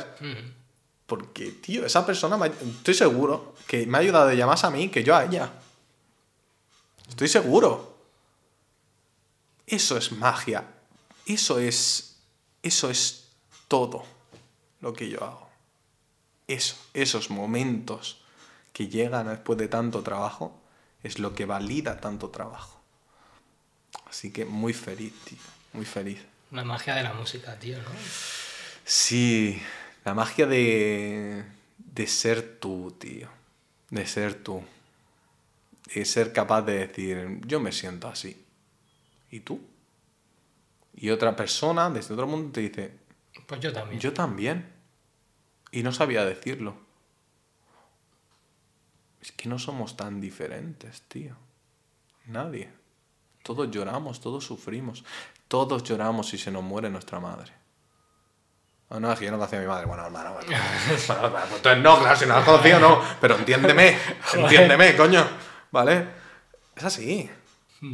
Todos sentimos igual, tío. Todos tenemos que beber agua, todos lloramos, todos reímos, todos disfrutamos, de una manera u otra. Así que, que no. Solo es vivir y disfrutar de las personas. Una y otra vez. Vivir, vivir, vivir, vivir, vivir. Y que nada te condicione el poder vivir. Ni el trabajo, ni el dinero. Y yo sé que las cosas están muy jodidas, ¿eh? Pero todo lo que puedas que el dinero no te condicione vivir. Porque la vida se te va, tío. Te lo aseguro, he visto morir a mucha gente en mi trabajo. Mucha gente, de verdad, de mi edad. Y esto me ha pasado unas cuantas veces de estar hablando con X. Mira, ah, me acuerdo yo, antes irme de gira, o sea, hace unos meses, o ya hace unos cuantos, bueno, unos meses, eh, entrar a una paciente, ta, ta, ta, ta, ta, no sé qué, pasarla de la silla a la cama, que le habían operado la cadera, no sé qué, tal, va, o la cadera, no sé qué era, tal, hablando con ella, ah, pues mis hijos, que a lo mejor vienen más tarde a verme, mi marido ya se fue, lo echo mucho de menos, hablando un poco de su vida, ta, ta, ta, me voy. 20 minutos, ¿eh? Vuelvo a la habitación, está así. Paro cardíaco. Empezamos la reanimación, aviso los doctores, ta, ta, ta, ta, sigo, sigo, sigo, sigo, sigo. Ahora monto. Y ahí se murió. Ya, es que la vida dura nada. tío. En 20 un minutos pasó de estar hablando tan tranquila a morirte. ¿Quién te asegura a ti que dentro de 20 minutos no te va a morir? Esa mujer de corazón no le pasaba nada, ¿eh? Se había caído y tenía la pierna mal. O sea, el corazón no le habían dicho nada, ¿eh? Y le habían hecho electros y placas y le habían mirado todo porque para operarte te lo miran. Cuando te mueres, te mueres, tío. Así que Sí, sí, que la vida no avisa. disfruta, colega, disfruta. Como te decía, justo esta semana, em, a mi tío le hicieron prueba, no le detectaron nada y de repente le llaman y dicen, oye, que tienes cáncer. Y le hicieron una prueba a los dos días y ya estaba demasiado extendido, ya, bueno, le van a dar quimio, pero que ya Lo van le a han intentar, dicho que- pero que la cosa está jodida. Y hace nada, pues estaba, bueno, con sus cosas, pero bien. bien Tenía viva, planes, tenía planes. Claro. Y ahora de repente, toda la vida pinta oscura, ¿sabes? La vida, Es que. la vida no tiene, o sea, tú y yo no tenemos de- punto de decisión de lo que vamos a hacer mañana. Cuando eso lo comprendas, que tú mañana te levantas enfermo, todo lo que vas a hacer ya no lo haces. O sea, no tienes punto de decisión. Tú dependes de cosas que de ti no dependen. Entonces tus decisiones no son tan importantes. Tus problemas no son tan importantes. No lo son. Hace poco Nat sacó eh, una canción que se llama Mis problemas da igual, algo así. Este vídeo es así, Mis problemas da igual. Y habla de eso justamente. Claro, mis problemas dan igual. Comparado con los problemas de verdad, tío. Problemas reales. Joder. En un hospital lo ves todo el puto rato. Cuando este puto mierda de sistema de gobierno te salen ahí a la palestra a decirte que todo va bien. Yo tengo 40 personas o 50 personas, y no te exagero con el número, tirados en sillas y camillas en medio de un pasillo sin que el enfermero pueda ir porque está saturado. Cuando te digan, te tenemos que subir los impuestos y el ministerio de no sé qué pollas y tal. ¿Sabes cómo, por qué lo pueden hacer? Porque cuando estás enfermo tú no te puedes quejar. Y tus familiares están demasiado ocupados, preocupados por ti, como para irse a quejarse al gobierno. Entonces pueden hacer contigo les dé la puta gana. Así, de personas se mueren en los pasillos de los hospitales. Así. Y no es porque el personal no, no, no lo haga bien, ¿eh? Es porque si te hacen una prueba para dentro de dos años, mal. Ya. Si vas de urgencias y tienes que esperarte ocho horas, ocho horas para que te den la primera medicación, mal. Porque nadie va, bueno, sí hay gente que va, pero la gran mayoría no va a urgencias cuando más o menos empieza a encontrar mal. Van cuando ya. Ya. Ya, aquí o ahora. Ah, Estoy destrozado, tengo que ir ya. Y la gente se muere, colega. Y eso a la peña le da exactamente igual, es como el puto COVID, la puta manipulación. Yo estaba en los hospitales, no, mucho cuidado, no, por el COVID. La gente se moría por otras cosas. Y aparte tenían COVID. No me contéis historias porque lo he visto con mis propios ojos. No es que la gente mayor se está muriendo, claro, es como un puto tipo de neumonía. Un nuevo virus como de la neumonía y no están preparados, no hay anticuerpos y son gente con dificultades ya. Por supuesto que se van a morir. Sí, porque es la vida, porque la gente se muere, por mucho que no nos guste, porque a nadie le gusta que a alguien se le muera. Entonces, tío, mundo está jodido, así que sé feliz. Vive, vive, vive, vive, vive, vive, vive, con la mayor intensidad que puedas. En la gira llevábamos un- dos semanas, yo, y sentíamos que llevábamos cinco meses de viaje. Pero, fue, fue pero no una forma de, de decirlo, no, no, no, no. Literalmente, en el cuerpo yo sentía que llevaba cinco meses fuera de mi casa.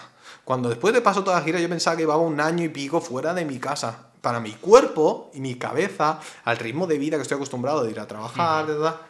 fue tan intenso, tan vívido, tan vivir, tan esencia de lo que es la vida, que mi cuerpo le ha pasado un año. ¿Estás hecho polvo? ¿Ha pasado un año? No, no, no, no, ha pasado un mes. Aquí un mes, es así. Ya, pero no estás acostumbrado a ese ritmo. A ese- todo, ese- ya. esa intensidad, tío. ¿Por qué no puedes, por qué no podemos vivir con esa intensidad siempre? Es maravilloso. Ya, pero bueno, tal y como está el sistema montado, es, muy difícil. Es casi imposible. Eh, la Matrix lo hace de puta Claro. madre. ¿no? Tú te vas a Latinoamérica o de viaje y, y todo es mucho más intenso porque estás de viaje. Ve- Vives la vida normal, que es cada día lo mismo, ir al trabajo, tal, pues obviamente la intensidad No, no. como que ¿Qué va, qué va? Se hunde, se hunde, hunde. Si tuvieras que resumir, ¿qué experiencias te traes de, de la gira?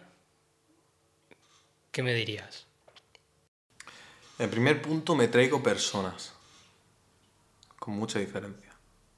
Te va a sonar raro cuando digo que mi vida es la música. Pero lo que más me traigo son personas, tío. Personas que son como yo. Personas que los veo luchar por sus sueños. Trabajar como unos hijos de la gran puta por sus sueños. Como yo. Y seguir sin parar. Lengua, Diego, la chica esta de Colombia tiene 30 años, está trabajando y quiere estudiar idioma y quiere irse y acaba de superar un cáncer. ¿Sabes? Si tiene un hijo de 15 años y tiene 30. O sea, imagínate la historia que tiene esta chavala detrás, ¿eh? Mm. una chica tatuadora de Colombia que estaba en México, que tenía a su hijo en Colombia, pero quiere vivir de su sueño de tatuar, entonces ha ido a hacer a México unos meses a intentar vivir también de ello, para intentar luego hacer una gira por no sé dónde. Peña como yo, luchando por sus sueños y sus inquietudes contra la vida, eso es lo que más me llevo. No estoy solo en esta puta lucha. De que todo va en contracorriente, tío, y tú venga a remar. Y no hay manera. Y eso es lo que más me llevo. Segundo, eh, ya la tenía. Pues ya tenía una vista en un Z increíble. Pero como Claro, esto une más, mucho más, claro. tío. O sea, por yo ahora mismo es que yo ya lo veía como, como mi hermano mayor, ¿eh? Siempre lo he dicho, Z, pues mi hermano mayor, eso es- sí. Pero ahora más. Ahora mucho, mucho, mucho, mucho, mucho más. Y tercero, todo lo que he aprendido a nivel de MC es una puta locura. Una puta locura es una puta locura. O sea, de todo. De escritura, de dicción, de vocalización, de caída, de, de todo lo que requiere ser un MC, todo, incluso actitud. He aprendido tanto, tanto, tanto, tanto, que soy dos personas totalmente diferentes, antes y después. Sí, esas tres cosas son las que me he traído aquí. Y Qué bueno. Sí. Sí, sí, sí, sí. Y con ganas de volver a irme, ¿eh? Hombre, ¿quién, quién no? Yo también. O sea, Zeta, saca el disco, saca el disco que nos vamos, saca el disco. cualquiera se va a querer sumar. Oye, ¿no queréis a alguien que os grabe todo el viaje y lo edite? Oye, contar conmigo, ¿vale? Nos vamos, nos vamos. O sea, claro, joder. Claro. Es increíble, tío. Así que muy feliz. sí. Y ahora que se te plantea esto, claro, estás conociendo a gente, estás llamando la atención de gente que, Que no me conocía. que, claro, que estar con Z en- encima del escenario es un, Es una un plataforma. escaparate, sí, digamos, sí, es una claro. plataforma increíble, increíble. Es un momento de aprovecharlo. Es una puta como, leyenda, Como sí. mencionabas antes, eh, estás pensando en el siguiente proyecto. De hecho, lo estoy escribiendo, lo estoy, estoy construyéndolo ahora. Eh, tengo la suerte de que varios artistas, por lo que te digo, ven más, creen en esa esencia como yo, ven más allá de- del negocio, me quieren ayudar, porque simplemente es una ayuda de negocio. Una empresa que genera tanto va a ayudar a una pequeña, que no tiene por qué, ¿no? Pues lo van a hacer. Eh, así que muy, muy, muy ilusionado. Yo creo que el siguiente disco va a ser cumplir otro sueño. Soy adicto a cumplir mis sueños. Es una gran adicción que tengo. Y voy a por ello sin dudarlo. Está siendo muy duro el escribirlo, el, el rasgarme tanto, el pensar tanto. Yo nunca había pensado tanto a nivel de escritura. No, no. Pero claro, si quiero llegar al nivel de los grandes, tengo que trabajar como los grandes. Y esos hijos de la gran puta son tan buenos. Qué hijos de la gran puta, eh. Qué buenos son, tío. Yo cuanto más los analizo, digo, me cago en ellos, tío. Qué buenos son. Pero son buenos porque tienen talento. No sé, no sé si tienen más o menos talento que yo, eso no lo sé. Pero han trabajado más que yo. Por eso son más buenos que yo. Mis cojones, 33. Yo ahora estoy estable, ahora trabajo como un cabrón. Desde que aterricé, desde el mismo día. Trabajando como un loco, como un loco en el siguiente disco. Muy feliz de poder hacerlo, joder. Y planeándolo, tío, y muy, muy feliz.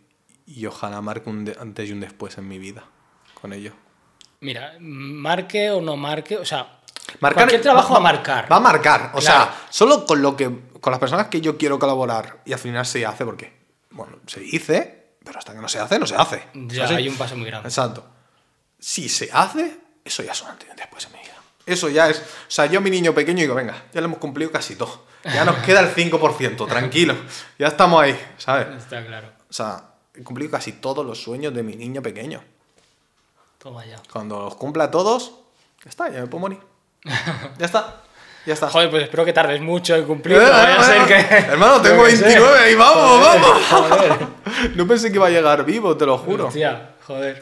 No, no, bueno, a ver, no. viendo tu historial, pues Claro, yo sé. yo, Vale, ya, yo vivía en la calle y digo, "Uf, yo a los 23 estoy muerto. Por suerte nunca me drogué, nunca tal. Y por eso salí de ahí. Pero yo pensaba que más de 25, de los 25, no. No, no, no. Pues nada, los has superado. Sí, sí, y, con y creces, ¿eh? superándolos, Y voy para los 30, vámonos, vámonos, vámonos, más contento. Cuando cumplo años estoy más feliz. Lo he conseguido un año más. ¿no? Sí, un año más que estoy vivo, esto es una locura. Ya. Es una locura. Sí, sí, sí, sí, sí, sí. Vale, te voy a hacer pre- una pregunta que hago mucho, Vale. eh, que de hecho no la había apuntado. Em, en tu carrera hasta ahora, eh, ¿qué porcentaje pondrías de suerte, talento y esfuerzo? Suerte, talento y esfuerzo. Es una pregunta jodida, ¿eh? Porque complicada. Para ser sincero, para ser sincero, ¿eh? Yo le pondría entre un 10 y un 15 de talento. No mucho, ¿eh? Porque no creo que lo mío sea el talento natural. Yo le pondría la suerte de que mis padres me trajeran a vivir a Barcelona y a San Boi justamente, eso fue una suerte muy grande. Porque eso me hizo la posibilidad de habilitar de estar cerca del buque. Esa suerte me habilitó la suerte de poder conocer a Zetapo en persona y de ahí que surgió una amistad, Sí, luego la está- gira. está ligado. Entonces yo intento ser sincero, yo creo que hay, hay un factor suerte de otro 10-15%, o sea, yo entre talento y luego el otro es 70%, o más de esfuerzo incluso, le quitaría un poco más y pondría un 80 o un 90 de esfuerzo. Yo para poder grabar en el buque, yo tenía una moto que fue el último que me, una de las cosas últimas que compró mi madre y la vendí para poder grabar en el buque, no había dinero. Eh, yo cuando no tenía para comer ahorraba dinero, tío. Yo iba a pedir a la puerta del metro y me daban 10 euros en un día a lo mejor, porque nadie se creía que viviera en la calle. Veían un chaval que joven y tal, este no está viviendo en la calle. No fuma, no, no tengo cara de drogado, tío. Tengo cara de friki. Es la puta verdad. Entonces no me daban dinero. Y entonces, pues a lo mejor de esos 10 euros yo me ahorraba 7 para la música. Eso es mucho esfuerzo. Y concéntrate y sigue. Y sacrifica a pareja. Yo tuve una chica con la que salía que se llamaba Andrea, que es de las personas más bonitas que he conocido yo en mi vida. Y la traté como una puta mierda por ser egoísta por la puta música. Yo todo eso lo he sacrificado, tío. Por poder hacer lo que hago y ser quien soy. Yo creo que eso es mucho. Yo pondría 80-85% de esfuerzo y lo otro mitad, mitad, suerte y talento. Pero esfuerzo como un hijo de puta. Y es verdad que con el esfuerzo no lo tienes asegurado, ¿eh? No. No lo tienes asegurado. No, pero, ya te pero- digo yo que como no le metas el 80% de esfuerzo, o el 85%, es imposible. Sí, hay gente que lo consigue. Hay gente que nace, hace así. ah, y ya. Pero ¿cuántas personas hay en el mundo? Entre 100 millones. Claro, o sea, no, no, olvídate. Olvídate. La gran mayoría es esfuerzo. Y pa, pa, pa, pa, pa. Por eso entre los artistas que son grandes hay un respeto increíble. Porque saben, solo con mirarse a los ojos, sé cuánto ha sacrificado por estar aquí. Y tú sabes cuánto he sacrificado yo por estar aquí. Por eso somos iguales. Por eso tienen ese respeto. Por eso cuando ven a alguien pequeñito en números, lo menosprecian. Ah, porque tú no estás sacrificando, no tienes ni puta idea, pero en principio ya no estás sacrificando tanto. Porque si no estarías. Entonces es... Pero sí, mucho esfuerzo. Muy feliz de haberlo hecho el sacrificio, también te lo digo, ¿eh? Mucho, mucho, mucho, mucho. Y el que falta. El Y que falta, queda, y falta porque- sacrificio, créeme. ¿eh? No está todo cada hecho puto todavía. día, o sea, cada puto día de mi vida. O sea, vamos, hace nada. Eh, sábado este. Han quedado unos amigos para ir a comer a no sé dónde. Ta, ta, ta. Yo no voy, no tengo dinero. Tengo el dinero, claro que lo tengo. Y tres cenas de esas me las puedo no pagar. tengo dinero para eso. Exacto. No voy. Y me quedo en mi casa, escribiendo. Te aseguro que anoche, lo mal que lo pasé escribiendo, porque me rasgo, me rompo para tal, me lo hubiera pasado mucho mejor yéndome a cenar y luego saliendo de fiesta, me lo hubiera pasado mejor. Lo que es pasármelo, mejor. Ahora, para mi sueño, ¿qué hubiera sido mejor? Una cosa otra. Lo otro. Pues lo otro. Tú, tú, tú, tú. Como un maldito loco. Así que esa es mi vida. Claro. Mi vida. Pues nada, a seguir dándole. Sí, a seguir tío, dándole. sí, sí, sí, sí. Y ya para finalizar, ¿hay alguna anécdota que se haya quedado en el tintero? Ya has contado ya unas cuantas, pero bueno, alguna que te venga así rápido, en plan pim pam, algún... ya En general de mi vida. Eh, sí, de la O de la gira, de la música. Sí. De la música, eh, lo del cha- la chavala esta que conocí, tal. Mira, hay una cosa que, que yo noté y sigo notando, tío, es el paradigma de cómo me trata a mí la gente. Desde que Zetapu me validó como artista, porque es lo que hizo, el trato de la gente conmigo es muy, muy diferente y eso es muy triste. ¿De la gente o de los artistas? De los artistas. Vale. Hablo de artistas, no digo gente, Mm. artistas. En concepto general es bastante diferente el trato. Eso me hace feliz, pero a la vez es triste. Porque eso significa que lo que yo amaba de esta cultura no es tan real como yo creía Ya. ahí atrás. Delante sí, delante mucho más de eso. Entre de los que lo viven, más que de los que lo crean. También hay detrás, claro, nos ha jodido. Pero lo que se ha disuelto. Entonces yo creo que esa, ese es el punto final de último que he aprendido en mi vida. Que el negocio ha disuelto mucho de la cultura que yo amo y no voy a permitirlo. En mí no lo voy a permitir, en mi alrededor no lo voy a permitir. Así que la idea es cambiar todo eso. Quiero cambiar muchas cosas en el mundo que no me gustan y empiezo por cambiar lo que está cerca de mí. Así que esa creo que es la anécdota, bueno, final, más que anécdota, de, de estos últimos 29 años dentro de esta cultura. ¿Sabes? Que no permitas que el negocio cambie esta cultura tan bonita de amor. Porque eh, Zato dijo una vez, dice, por ser rapero, solo otro rapero me deja su casa. Y eso es una verdad como un templo. De hecho, mira, vamos a terminar con una anécdota. Venga, va. Vamos a terminar con una anécdota. Yo estaba viviendo en la calle, en el año que estaba viviendo en la calle, ¿vale? Yo seguía con mi música, tal, tal. Vinieron unos chavales, una chavala y un chaval del País Vasco. La chavala menor de edad, el chaval menor- mayor de edad. Se fueron hasta Barcelona para conocerme. Me escribieron que estaban en la parada de metro de San Boy y que no tenían donde irse a dormir. La chavala se había escapado de su casa, que sus padres la estaban buscando. ¿Vale? Y el chaval había dejado el trabajo, había cogido el dinero que tal y se había ido con ella y su coche. No, no, coche no, que cojones, en autobús. Cojones, en coche, los huevos. Y vinieron a San Boy para conocerme. Y se quedaron en casa de mi amigo Flan, porque yo vivía en la calle. ¿Me entiendes? Y ellos estaban también en la calle. Y yo, y la chavala, sus padres buscándola, que me lo estaban contando, tío.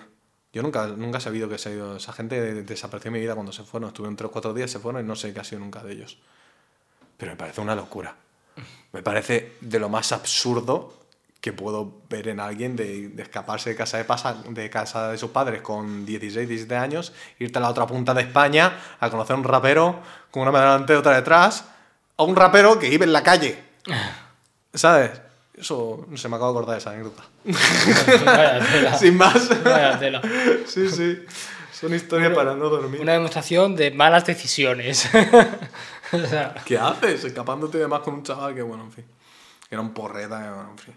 a ver, que nunca, nunca sabemos la historia que, tiene, que vive la gente, como decíamos. No, exacto. Pero, hostia, así de primeras es, es raro. Es raro. Es raro, tío, es raro. Era rarete la cosa, era rarete. Pero bueno, eso fue. Hace mucho, tío. Hace mucho.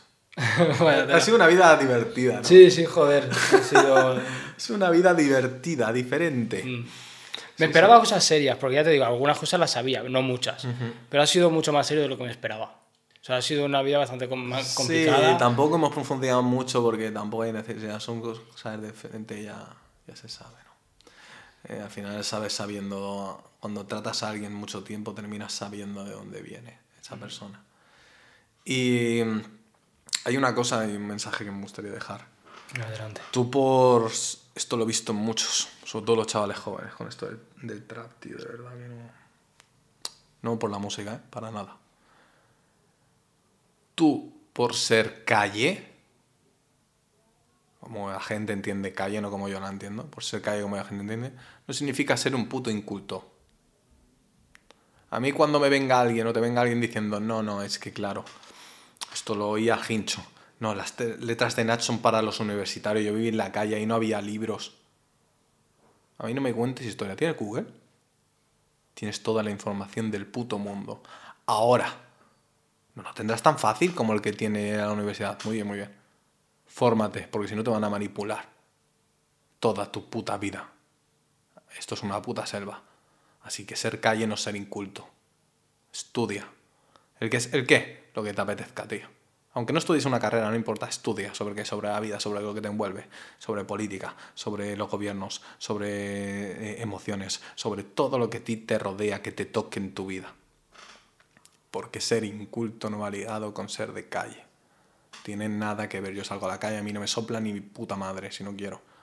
Pero ahora me pones a debatir sobre X y te aseguro que sé. Más que la gran mayoría. ¿Por qué? Porque le dedico tiempo a saber el mundo que me envuelve. O sea que no hay justificación. En esta era no hay justificación para ser inculto. Solo la dejadez. Ya, ya, no, la información es fácil de acceder. Ahora, con tenemos un internet. acceso a información fácil, que sí. es increíble con internet. Y todo Dios tiene internet. Ya. Hasta la gente más pobre en España. Yo hablo de España solo, ¿eh? Tiene internet. Ya, Así que no hay justificación. Justificación, tío. Pues sí, tío. Pues nada, que- con este que- mensaje lo, lo vamos a dejar. Me parece estupendo. ¿Vale? Eh, gracias por venir. Gracias a ti por traerme, hermano. Muchas Nos gracias. de vemos prontito. Seguro Espero que que, sí. bueno, la gente que, mm, que haya visto el podcast, si no te sigue, que te siga en todas las redes sociales. Si les apetece, Si me parece apetece, estupendo. Si, les- si os ha parecido interesante lo que ha contado, seguidle y estar Sí, pendiente de, de- de lo que viene. de lo que hacemos y de lo que vamos a seguir haciendo. Y espero poder, cuando lo salga, poder tenerlo aquí contigo y compartirlo sí. contigo la experiencia. Claro que sí. Que seguro Esta que es tu casa. Ah, Muchas gracias, hermano. Así que ya sabéis, todo el apoyo que os apetezca darnos, bienvenido es. Deja tu like, suscríbete. Nos vemos. Ahí, ahí. Chao.